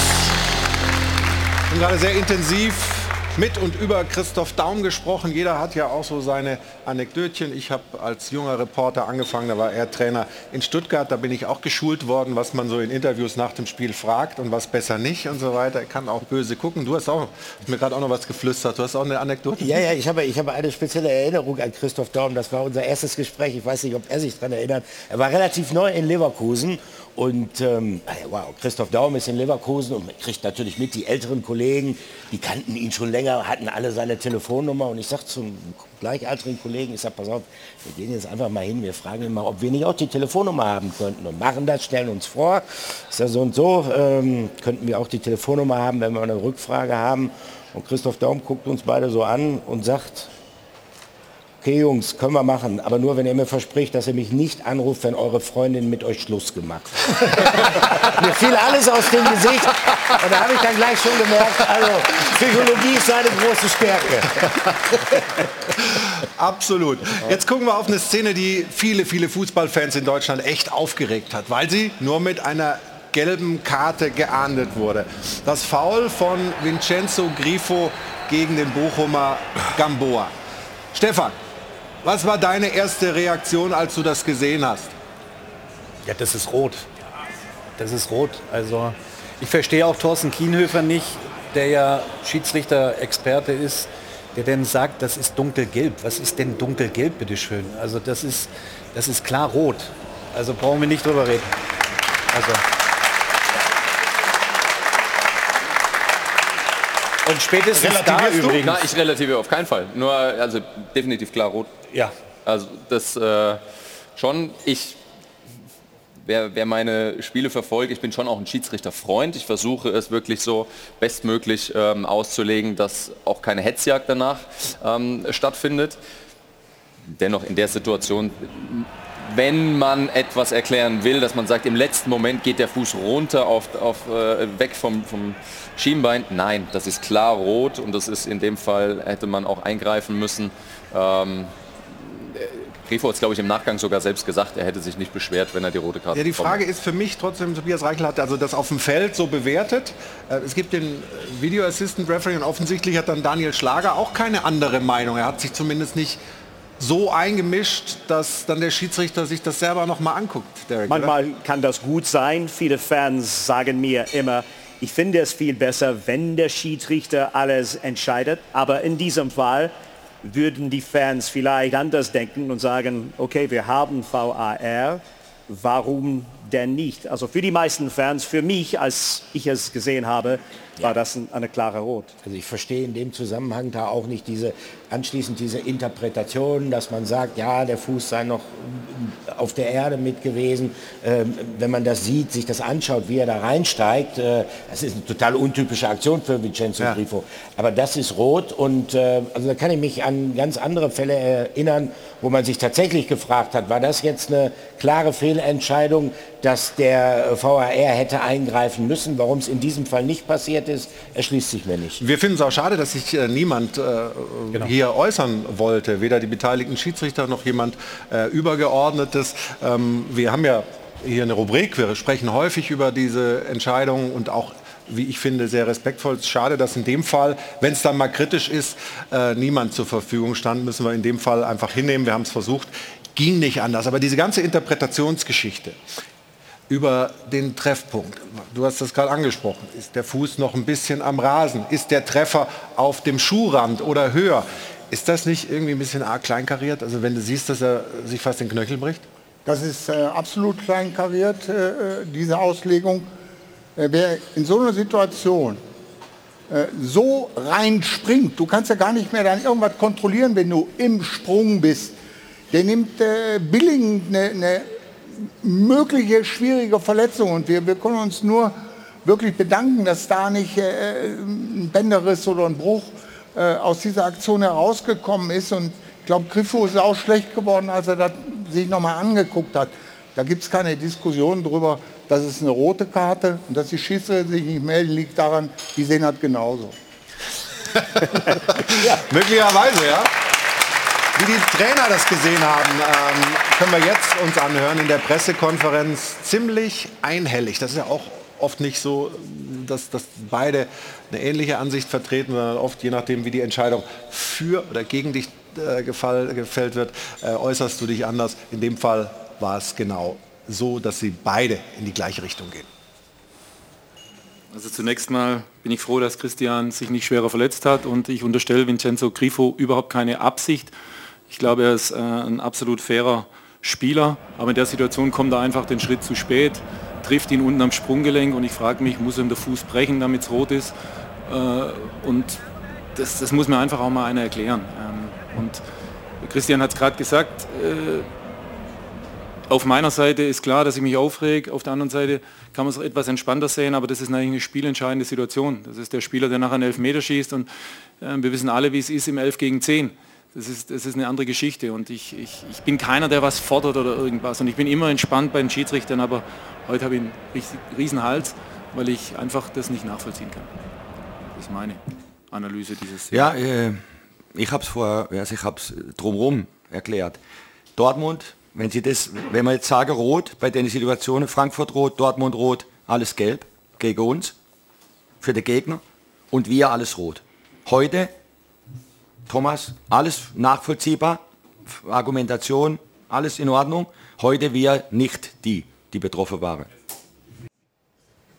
Das heißt, das war ein bisschen kompliziert. War ein bisschen kompliziert, ja, aber er, er, er, er, stellt Bezüge her zu Spielen, die sie gehabt haben in der Situation, äh, in der Saison, wo sie selber härter bestraft wurden und äh, in dem Fall hätten sie mal Glück gehabt, aber so kannst du ja nicht rangehen. Du musst doch irgendwie eine klare Linie haben, Alfred, es muss doch irgendwie also ich verstehe nicht, warum man dann aus Köln nicht sagt, wenn du das siehst, wenn du die Fernsehbilder zur Verfügung hast, wenn du nicht sagst, zumindest jetzt schau dir das Ding doch mal an oder? Ja klar, das, da sind wir uns alle einig. Ich äh, kann dann nur das Gleiche noch mal sagen. Ja, aber wir sitzen ja Woche für Woche, also ja. nicht immer bei solchen Szenen, aber wir sitzen häufig hier und fragen uns, warum sehen aber, die das dann im das, Keller das, anders als, als äh, der normale Fußballfan? Dass, dass kein Schiedsrichter sich hier heute äußert, äh, ist ja auch ein Zeichen dafür, dass es da offensichtlich ein schlechtes Gewissen gibt, nehme ich mal an und man sieht oder man selbst sieht, dass man da einen äh, Fehler gemacht hat. Zum, ich bewundere den Bochumer Trainer äh, äh, Lesch, dass er da überhaupt noch die Fassung behält. Hm, denn ja. man muss ja sagen, der Spieler Griffo, der da vom Platz geflogen hätte, nein, gehört hätte, so war das, ja. äh, hat er das Spiel dann noch entschieden. Ja. Das ist ja doppelt bitter. Sebastian, du äh, hast dich ja für so ein Pilotprojekt mal zur Verfügung gestellt, äh, als Ex-Profi im, im, Keller, ähm, ein bisschen also die Spielersicht reinzubringen. Fehlt das trotzdem offensichtlich da noch, die, die, die fußballspezifische Expertise manchmal? Ja, also wurde natürlich auch kontaktiert im, für den Meinungsaustausch, für den Wissensaustausch und es war extrem spannend zu sehen, wie hochprofessionell auch im Keller gearbeitet wird. Mhm. Und die, die Kommunikation ist so schnell, das bekommen wir ja zu Hause alles gar nicht mit, wenn wir, wenn, oder im Stadion. Tatsächlich wünsche ich mir für die Zukunft, dass man das vielleicht etwas auflockert und auch Ex-Profis mit, äh, mit, mit reinnimmt, um die, um die Situation zu bewerten. Der Fokus ist erstmal bei allen Schiedsrichtern, dass sie sagen, wir wollen das Spiel nicht beeinflussen, negativ beeinflussen, dass jemand zu schnell vom Platz geschickt wird. Das finde ich erstmal eine, eine super Haltung. Aber in der Situation gilt es eine klare Ansage zu machen. Das ist klar rot in, mit der Intensität, äh, der, der, Ort, an, an, dem getroffen wird. Also es war ja noch nicht mal letzter Mann, das war irgendwo dann in der, in der gegnerischen Hälfte. Ähm, also es, es, es, da wünsche ich mir einfach eine klare Entscheidung. Ich glaube, dass ein Ex-Profi da einfach aber sagen musst, würde, brauchen wir nicht diskutieren, das Rot. Du musst dem Stefan aber erstmal dann, du musst dem Stefan dann klar machen, dass er seine Samstage im Keller verbringt, im Kölner Keller. Stefan können wir ne? leider nicht freigeben. Also, ja, nee, Sam Samstags hätte er doch Zeit. da bereitet er sich vor. Was ist jetzt los hier? Samstag bereite ich mich auf diese Sendung für Sonntag vor. Da habe ich keine Zeit. So ist es. Da gehören andere rein. Ja. Aber nochmal zurück zu dem Punkt. Also entscheidend für mich wäre ja wirklich gewesen, dass der Schiedsrichter sich mal hinstellt und sagt, da habe ich einen Fehler gemacht. Das hat mir gefehlt. Wir hatten es schon öfter in der Sendung, wo wirklich einer auch gesagt hat, das war ein Fehler, ich habe eine falsche Entscheidung getroffen. Das ehrt ja auch einen Schiedsrichter und das zeigt auch eine gewisse Größe. So, das mhm. hätte ich mir gestern gewünscht. Das war nicht der Fall. Ähm, da müssen Sie weiterhin dran arbeiten. Und Sie können sich auch nicht wegducken, also weder die Schiedsrichter persönlich selber noch die, die über denen stehen. Also die sind denn schon gefordert, hier mal Stellung zu beziehen in der Sendung und wenn das nur per Telefon ist. Hast du absolut recht und äh, wir werden da weiter daran arbeiten, dass dieser Austausch, der ja schon wesentlich besser geworden ist als vor einigen Jahren, als es praktisch gar nicht ging, dass der weiter vorangetrieben wird und wir in Zukunft vielleicht dann, auch wenn es mal so etwas Kritisches gibt, wieder ähm, Schiedsrichter hier in der Runde begrüßen ja. dürfen. Aber zweites Thema, Elfmeter, den dann Grifo nachher verwandelt. Aber die Frage ist, ist das denn ein Handelfmeter? Das ist ja auch ein Dauerthema. Wir schauen es uns mal an. Ich finde, um das mal vorweg zu sagen, in der äh, ersten oder zweiten Zeitlupe, die wir sehen, achten wir mal auf den Bochumer Spieler. Er versucht eigentlich den Arm nach hinten, hinter seinen Rücken wegzukriegen? Oder sehe ich das falsch? Ja. Der Kollege, sehe seh ich falsch? Nein, siehst du nicht falsch. Ich sehe das, ich sehe das ganz genauso. Äh, er will noch, er will den Schuss blocken, er geht rein, er hat die Arme nach hinten, der Arm geht auch nach hinten, der geht ja eigentlich vom Ball sogar Hier so, weg. ja. Und äh, da ist die Begründung in dem Fall wohl, wenn ich es richtig im Kopf habe, gewesen, äh, eine Absicht sei nicht auszuschließen. Nein, nein, aber wir haben, uns, wir haben uns ja oft genug über diese Art von Handelfmetern hier gestritten. Nur in dem Fall muss ich ja sagen, ähm, nach der Regel auch, auch mein Empfinden ist, der Ball wäre ja direkt aufs Tor gegangen und er hat ihn mit der Hand abgewehrt. Das muss man schon so sehen. Und äh, wenn, so ein, wenn so ein Handelfmeter an der Seite, bei einer Flanke oder so gegeben wird, dann rege ich mich auch auf. Aber in dem Fall nicht. Und schau mal an, der Ball wäre direkt aufs Tor Aber ist ja jetzt nicht irgendwie wahnsinnig die Körperfläche vergrößert, oder? Aber das ist halt doch- die Hand. Also wenn die Kritik, okay, ich verstehe ihn, Alfred. Äh, äh, es geht nicht äh, der Arm oder die Hand zum Ball, es ist keine Absicht zu erkennen. Es ist nicht zu erkennen, dass die Körperfläche vergrößert wird. Äh, der äh, Arm ist nicht über Schulterhöhe. Ich weiß nicht, wir haben fünf, sechs Kriterien noch. Einzige, äh, wo Alfred recht hat, okay, der Arm wurde getroffen und wird er nicht getroffen, geht der Ball Richtung Torhüter, der den mit einem Lächeln aufnimmt. War ja jetzt nicht die Granate. von daher muss ich sagen, ich hätte dort auch aus meiner Fußballerfahrung heraus, aber dafür brauchen wir eben Experten, die unten im Keller mit sind, gesagt, kein, kein Elfmeter. Aber ich gebe Alfred recht, der hat ja recht, das Kriterium, der Arm wurde getroffen, ist erfüllt. Also, also Experte. Ja, kleinkarierte Regelauslegung, ganz klar. Laut Regelwerk ist es Elfmeter und Alfred, du hast recht, er geht natürlich, ist ein direkter Torschuss. Also so bitter wie es ist, äh, muss, er, muss er ihn pfeifen, laut Regelwerk. Da gehst du mit? Ja, also das Regelwerk, aber ich, ich mag die Handspielregel an sich nicht. Alle Schiedsrichter generell haben auch schon äh, ein, ein Thema äh, mit der Handspielregel. Das ist, wir wissen selbst nicht mehr 100 Prozent, wie wir es bewerten sollen und ähm, deshalb vielleicht etwas vereinfachen, so, genauso wie die, die Parameter, die eben genannt wurden. Ähm, wenn ich mich wenn ich mir Sergio Ramos anschaue, der immer wieder klassisch genau diese Bewegung macht und springt im 16er so äh, in den Ball rein, dann ist das vorbildlich, aber das kann ich nicht von jedem erwarten, zumal keine Absicht erkennbar war, dass der Ball jetzt Ja. äh, wirklich gespielt werden Ja, wollte. richtig. Aber Regelauslegung ist es, ist es Elfmeter. Ich sehe es was genauso. Für mich geht es um die einfache Frage, warum war die Hand da? Also hat er absichtlich versucht, den Ball zu stoppen? Und logischerweise würde man sagen, nein. nein. Aber wir wissen schon, dass alles jetzt anders aussieht und dass es um äh, solche Regelungen geht und äh, wir müssen damit leben. Aber die meisten Fans, das sage ich noch einmal, die, die meisten Fans würden das anschauen und sagen, das soll also kein Elfmeter sein. Und für den VfL Bochum extrem bitter natürlich, wenn wir Natürlich. gerade vorher über die Grifo-Geschichte gesprochen haben. Also äh, das braucht man grundsätzlich nicht und erst recht nicht im Abstiegskampf. Und jetzt ist Katharina dran. Katha, bitte. Machen weiter mit äh, einem ganz anderen Thema, mit dem VfB Stuttgart nämlich. Es gibt ein Update. Oh, wir haben eine kleine Fraktion vom VfB hier, höre ich gerade. Hm, Es äh, würde, also ich kann mir vorstellen, dass es nicht ganz so gut ankommt. Wobei, äh, wir gucken mal. Also es geht um Seru Girassi, der Mann, der gestern erst das 1 zu 0 gegen Union Berlin erzielte und dann später runter musste vom Platz. Ähm, der VfB Stuttgart hat jetzt die Meldung rausgegeben, dass er eine leichte Muskelverletzung im linken hinteren Oberschenkel dazu erlitten hat und infolgedessen einige Wochen dann jetzt nicht zur Verfügung stehen wird. Sebastian Hoeneß wird da auf der Website auch zitiert. Er sagt, der Ausfall von Seru ist bitter für ihn persönlich und für uns als Team. Jeder hat gesehen, in was für einer überragenden Verfassung Seru zuletzt war. Wir müssen und werden seinen Ausfall so gut wie möglich kompensieren. Also wir haben ja gestern gesehen, Tore schießen können sie schon auch ohne ihn. Aber mit ihm funktioniert es natürlich richtig gut. 14 Tore waren es bislang in acht Spielen. Das macht einen Schnitt von 1,75 Toren pro Spiel. Äh, Das Spielchen haben wir vorhin schon gespielt mit Sebastian Kneißl.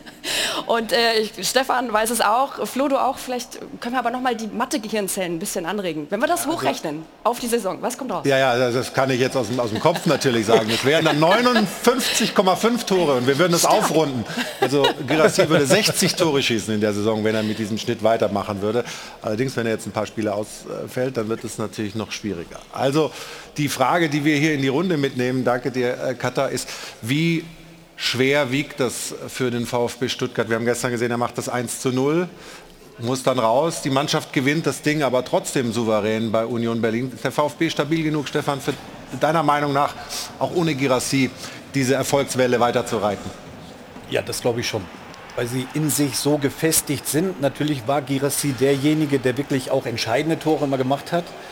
Ähm, aber Stuttgart, und das hat man gestern in dem Spiel gesehen, ähm, nach einer halben Stunde, glaube ich, musste er vom Platz und die Mannschaft hat sich dadurch nicht beirren lassen. Normalerweise, wenn du deinen Topscorer äh, wenn der dir ausfällt, bist du vielleicht ein bisschen nicht mehr so stabil, ein bisschen am Wackeln, aber das hat man beim VfB nicht gesehen. Ich gehe davon aus, dass sie auf Strecke auch das Leistungsniveau halten werden. Du hast das Spiel gestern kommentiert, ja? ja du, du hast das Spiel begleitet. Ja, hat dich der VfB beeindruckt?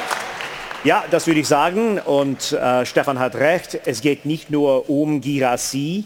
Äh, Silas zum Beispiel ist äh, ins Spiel gekommen in der zweiten Halbzeit und hat einen sehr guten Eindruck gemacht. Und es da gibt wir das Tor von ihm. Ja, das war super gemacht. Ähm, und es gibt diese Flexibilität, also sehr clever hier von Silas. Er hat Schnelligkeit, aber andere Tugenden auch. Und äh, ich sehe, dass Stuttgart momentan sehr gut besetzt ist, was, ähm, wenn man den ganzen Kader analysiert. Und Dennis Undarf müssen wir vielleicht auch besprechen. Ähm, er hat auch eine Rolle gespielt, ein Tor erzielt. Und ja, es ist also nicht optimal die Tatsache, dass Girassi in den nächsten Wochen keine Rolle mehr spielen wird, aber es gibt andere Möglichkeiten und äh, ich glaube, dass, dass der Höhenflug weitergehen kann. Hier sehen wir das 3-0, äh, Christoph von, von Undaf, äh, der VfB Stuttgart. Was, was macht den so stark in dieser Saison? Ich meine, man darf sich nicht äh, äh, oder muss ich daran erinnern, letzte Saison wären sie fast abgestiegen, sich ja. äh, nur in der Relegation gerettet. Ich glaube, das ist ein ganz entscheidendes Kriterium, warum die so gut sind. Sie wollen das nie mehr erleben. Sie wollen dieses Gefühl nie mehr haben. Das ist noch irgendwo präsent, dass sie fast äh, abgestiegen äh, wären. Und äh, äh, das schweißt sie jetzt zusammen und, und hebt sie auf ein höheres Niveau. Und wenn du dann in den ersten, du musst mal gucken, alle Aufsteiger oder die in der letzten Saison schlecht gespielt haben, die in den ersten fünf Spielen ein positives äh, äh, Punktekonto haben. Das heißt also, ich kann mich noch erinnern, Ingolstadt steigt auf von den ersten fünf Spielen, gewinnen sie vier. Wer in den ersten fünf Spielen vorne mit dabei ist, der kommt dann wirklich in einen, wie wir im Fußball sagen, in einen Lauf hinein. Mhm.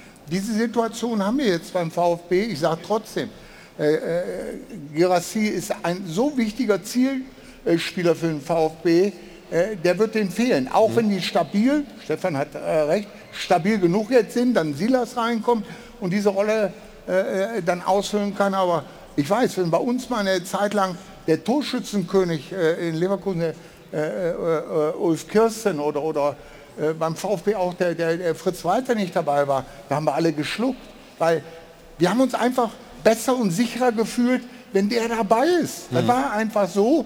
Aber ist eine Chance jetzt für Silas und äh, Stefan hat ja recht, die haben ja einen Lauf, das ist eingespielt, wo äh, sie das äh, kompensieren können. Also ich bin zuversichtlich, mhm. dass sie jetzt nicht in irgendeiner Art und Weise abfallen.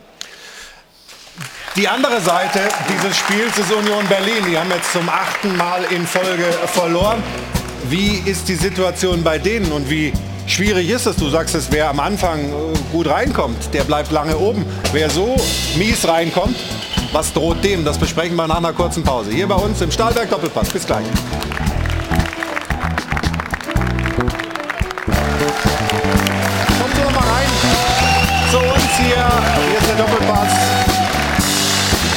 München, aus dem Airport Hilton.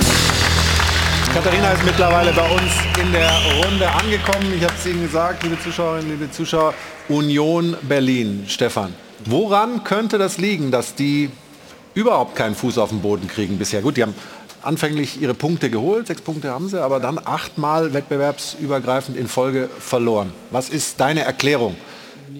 Ja, sie sind eigentlich von ihrer Spielweise aus den letzten Jahren so ein bisschen abgewichen, ne, haben das System ein bisschen offensiver ausgerichtet und das würde ich sagen, fällt ihnen gerade so ein bisschen vor die Füße. Sie wollten attraktiveren Fußball spielen, offensiveren Fußball spielen. Letztes Jahr, wir können uns daran erinnern, hatten sie immer diese Stabilität, diese Kompaktheit und sind mit wenig Kontakten eigentlich zum Abschluss gekommen und haben dann auch getroffen. Also unglaublich effizient gewesen. Ähm, und jetzt versuchen sie mehr Fußball zu spielen und das äh, wurde durchleuchtet und deswegen haben sie gerade die Probleme. Also ich kann mir vorstellen, dass Urs Fischer auch wieder zurückgeht zu dem, was sie eigentlich die letzten drei oder vier Jahre so stark und erfolgreich gemacht haben. Und ich glaube, sie müssen es schaffen, irgendwie so, so, so das Mindset. Da bin ich mir aber irgendwie- sicher. Ich bin mir ziemlich sicher, dass Union ähm, mit dem Abstieg nichts zu tun hat. Also das ist auf jeden Fall eine spannende Entwicklung und die Eisernen hoffen natürlich, dass es schnell irgendwie in die andere Richtung geht. Ähm, Katharina, wir waren nicht so wahnsinnig erfolgreich hier, außer Christoph Daum hat niemand was gezahlt. Hast du denn ordentlich Geld eingesammelt? Ja, ich habe mir ja sagen lassen von Stefan, dass ähm, die magische Grenze so bei 500 Euro liegt. Das ist dann schon richtig gut. Ganz so gut sind wir heute nicht. Aber trotzdem sehr, sehr dankbar für die Spenden, die zusammengekommen sind. Und deswegen nennen wir natürlich auch gerne die Spenden. Michael Anna Schweizer aus Bad Urach, Unterhülben, hat mitgemacht. Außerdem die F-Jugend der JSG Freigericht, die Lorenzo Adriano Werner Community, vertreten durch Thomas, Mike und Dennis. Auf geht's. Cola Walzen, Bad Waldsee, Auendorf, Janis Eddy aus Istringen, Peter Lautenschläger, der FCN Fanclub, die Besessenen und Benny und Klaus. Und die Scooterfreunde Gabelbach, 280 Euro sind da insgesamt zusammengekommen. Also vielen Dank dafür schon mal an dieser Stelle. Vielen Dank daraus. Ja. Und äh, bevor wir jetzt nochmal zurückgeben, haben wir noch den Hinweis für Sie, liebe Zuschauer. Heute haben wir noch ein bisschen Live-Fußball für Sie. Wenn wir schon bei großen Entwicklungen, großartigen Entwicklungen sind, Frauenfußball, die Google Pixel Frauenfußball Bundesliga, 18 Uhr, Leipzig gegen die Bayern bei uns auf Sport 1. Ja, und ich habe auch noch einen Hinweis. Und zwar heute Abend gibt es die Sky Formel 1 Highlights, das Rennen aus Austin. 23.15 Uhr. Äh, am Montag gibt es äh, dann die Free TV Zusammenfassung bei uns hier bei Sport 1 und die Kollegen von Sky vor Ort, Peter Hardenacke und Timo Glock machen uns noch ein bisschen Lust auf den großen Preis der USA in Austin, Texas. Lieber Florian, liebe Sport 1 äh, Zuschauer, zunächst mal Howdy hier aus äh, Texas, aus ähm, Austin. Timo an meiner Seite. Timo, kleiner Ausblick Richtung des Rennens. Also da sind einige Kandidaten. Max Verstappen, der ja nur von Position 6 aus äh, startet, weil es Probleme gab im Qualifying für den Red Bull. Helmut Marko sagt, Lando Norris vielleicht sogar der größte Rivale, den man hat und den Sieg. Ähm, Wie schätzt du es ein? Ja, also die, dass äh, Max Verstappen von Platz 6 kommt, gibt ein bisschen, definitiv ein bisschen Spannung äh, ins Rennen hinein. Das werden wir schon im ersten Drittel ein paar, paar gute Manöver sehen, aber äh, ich glaube, dass dann Max Verstappen, wie wir es heute gesehen haben im Sprint, so eine Kontrolle hat, äh, was die Rennpace angeht, dass er das dann auch selbst von Platz 6 dann gewinnen kann. Aber Lando Norris war jemand, der ihm gefährlich werden kann, äh, wenn er nicht schnell genug eben durch den Verkehr durchkommt und vielleicht Lando Norris sich in eine Position bringen kann, äh, dann strategisch auch und vom Speed her da vorne so ein bisschen das zu Rennen zu kontrollieren. Hat er eine echte Siegchance, aber trotzdem, wenn Max Verstappen da wie immer alles unter Kontrolle hat, dann geht der Sieg nur über Max Verstappen. Ja, und äh, von der Pole startet Charles Leclerc. Der könnte ja auch noch ein Wörtchen äh, mitreden. Sind wir auf jeden Fall gespannt darauf, was äh, dieses Kräftemessen ganz vorne angeht. Nico Hülkenberg mit großen Erwartungen ähm, gestartet. Man hat ein riesen Update gebracht von Seiten des Haas-Teams. Das größte in der Geschichte des Teams. Ähm, wie schätzt du das ein? Das hat bisher nicht so gezündet. Nee, bis jetzt also nicht so gezündet. Was auch ein bisschen besorgniserregend war, war, dass die Quali Pace auf einmal so ein bisschen weg war. Ich habe jetzt eigentlich schon mit noch gehofft, dass er das Auto dann weiter nach vorne stellen kann, aber beide waren, äh, also Nico und Kevin Magnussen waren dann beide raus in, äh, in Q1 schon und äh, somit, ähm, ja, sagen wir mal, die, die Rennpace auf das, was man gehofft hat, hat heute noch nicht funktioniert. Jetzt muss man das analysieren und muss schauen, dass man die richtigen, äh, den richtigen Weg einschlägt für morgen. Und dann sind wir gespannt darauf, wie das Rennen ausgehen äh, wird. Vielleicht wird es einen anderen Sieger geben als äh, Max Verstappen. Vielleicht erstmalig Lando Norris. Wir drücken natürlich auch Nico Hülkenberg die Punkte, dass vielleicht doch was geht in Richtung Punkte. Also einige Themen, freuen uns drauf und, das mit, und damit äh, der Rückpass in Richtung eurer Runde, Florian. Dankeschön, Peter, und viel Spaß beim Rennen. Wie gesagt, die Zusammenfassung, die Highlights dann Montag 23.15 Uhr bei uns. Christoph, wir gratulieren dich vorab. Das bringt ja immer Unglück. Du feierst in der kommenden Woche deinen 70. Geburtstag. Gibt es eine große Party? Es werden ein paar Leute kommen, ja. Also dann Dann wünschen wir viel Spaß. Sagst uns noch, wo wir hinkommen sollen dann. Ne? Alles klar. Christoph, vielen, vielen Dank für den Besuch. War eine große Freude. Danke allen Teilnehmern, Teilnehmerinnen der Runde heute. Ich äh, empfehle uns bis zum nächsten Wochenende. Da ist dann Thorsten Frings unter anderem zu Gast. Das war der Stahlwerk Doppelpass für heute. Schönen Tag noch bei Sport 1. Wir sagen Tschüss und auf Wiedersehen und äh, Prosit aus München. Ist das deins hier? Das ist schon halb leer. Tschüss.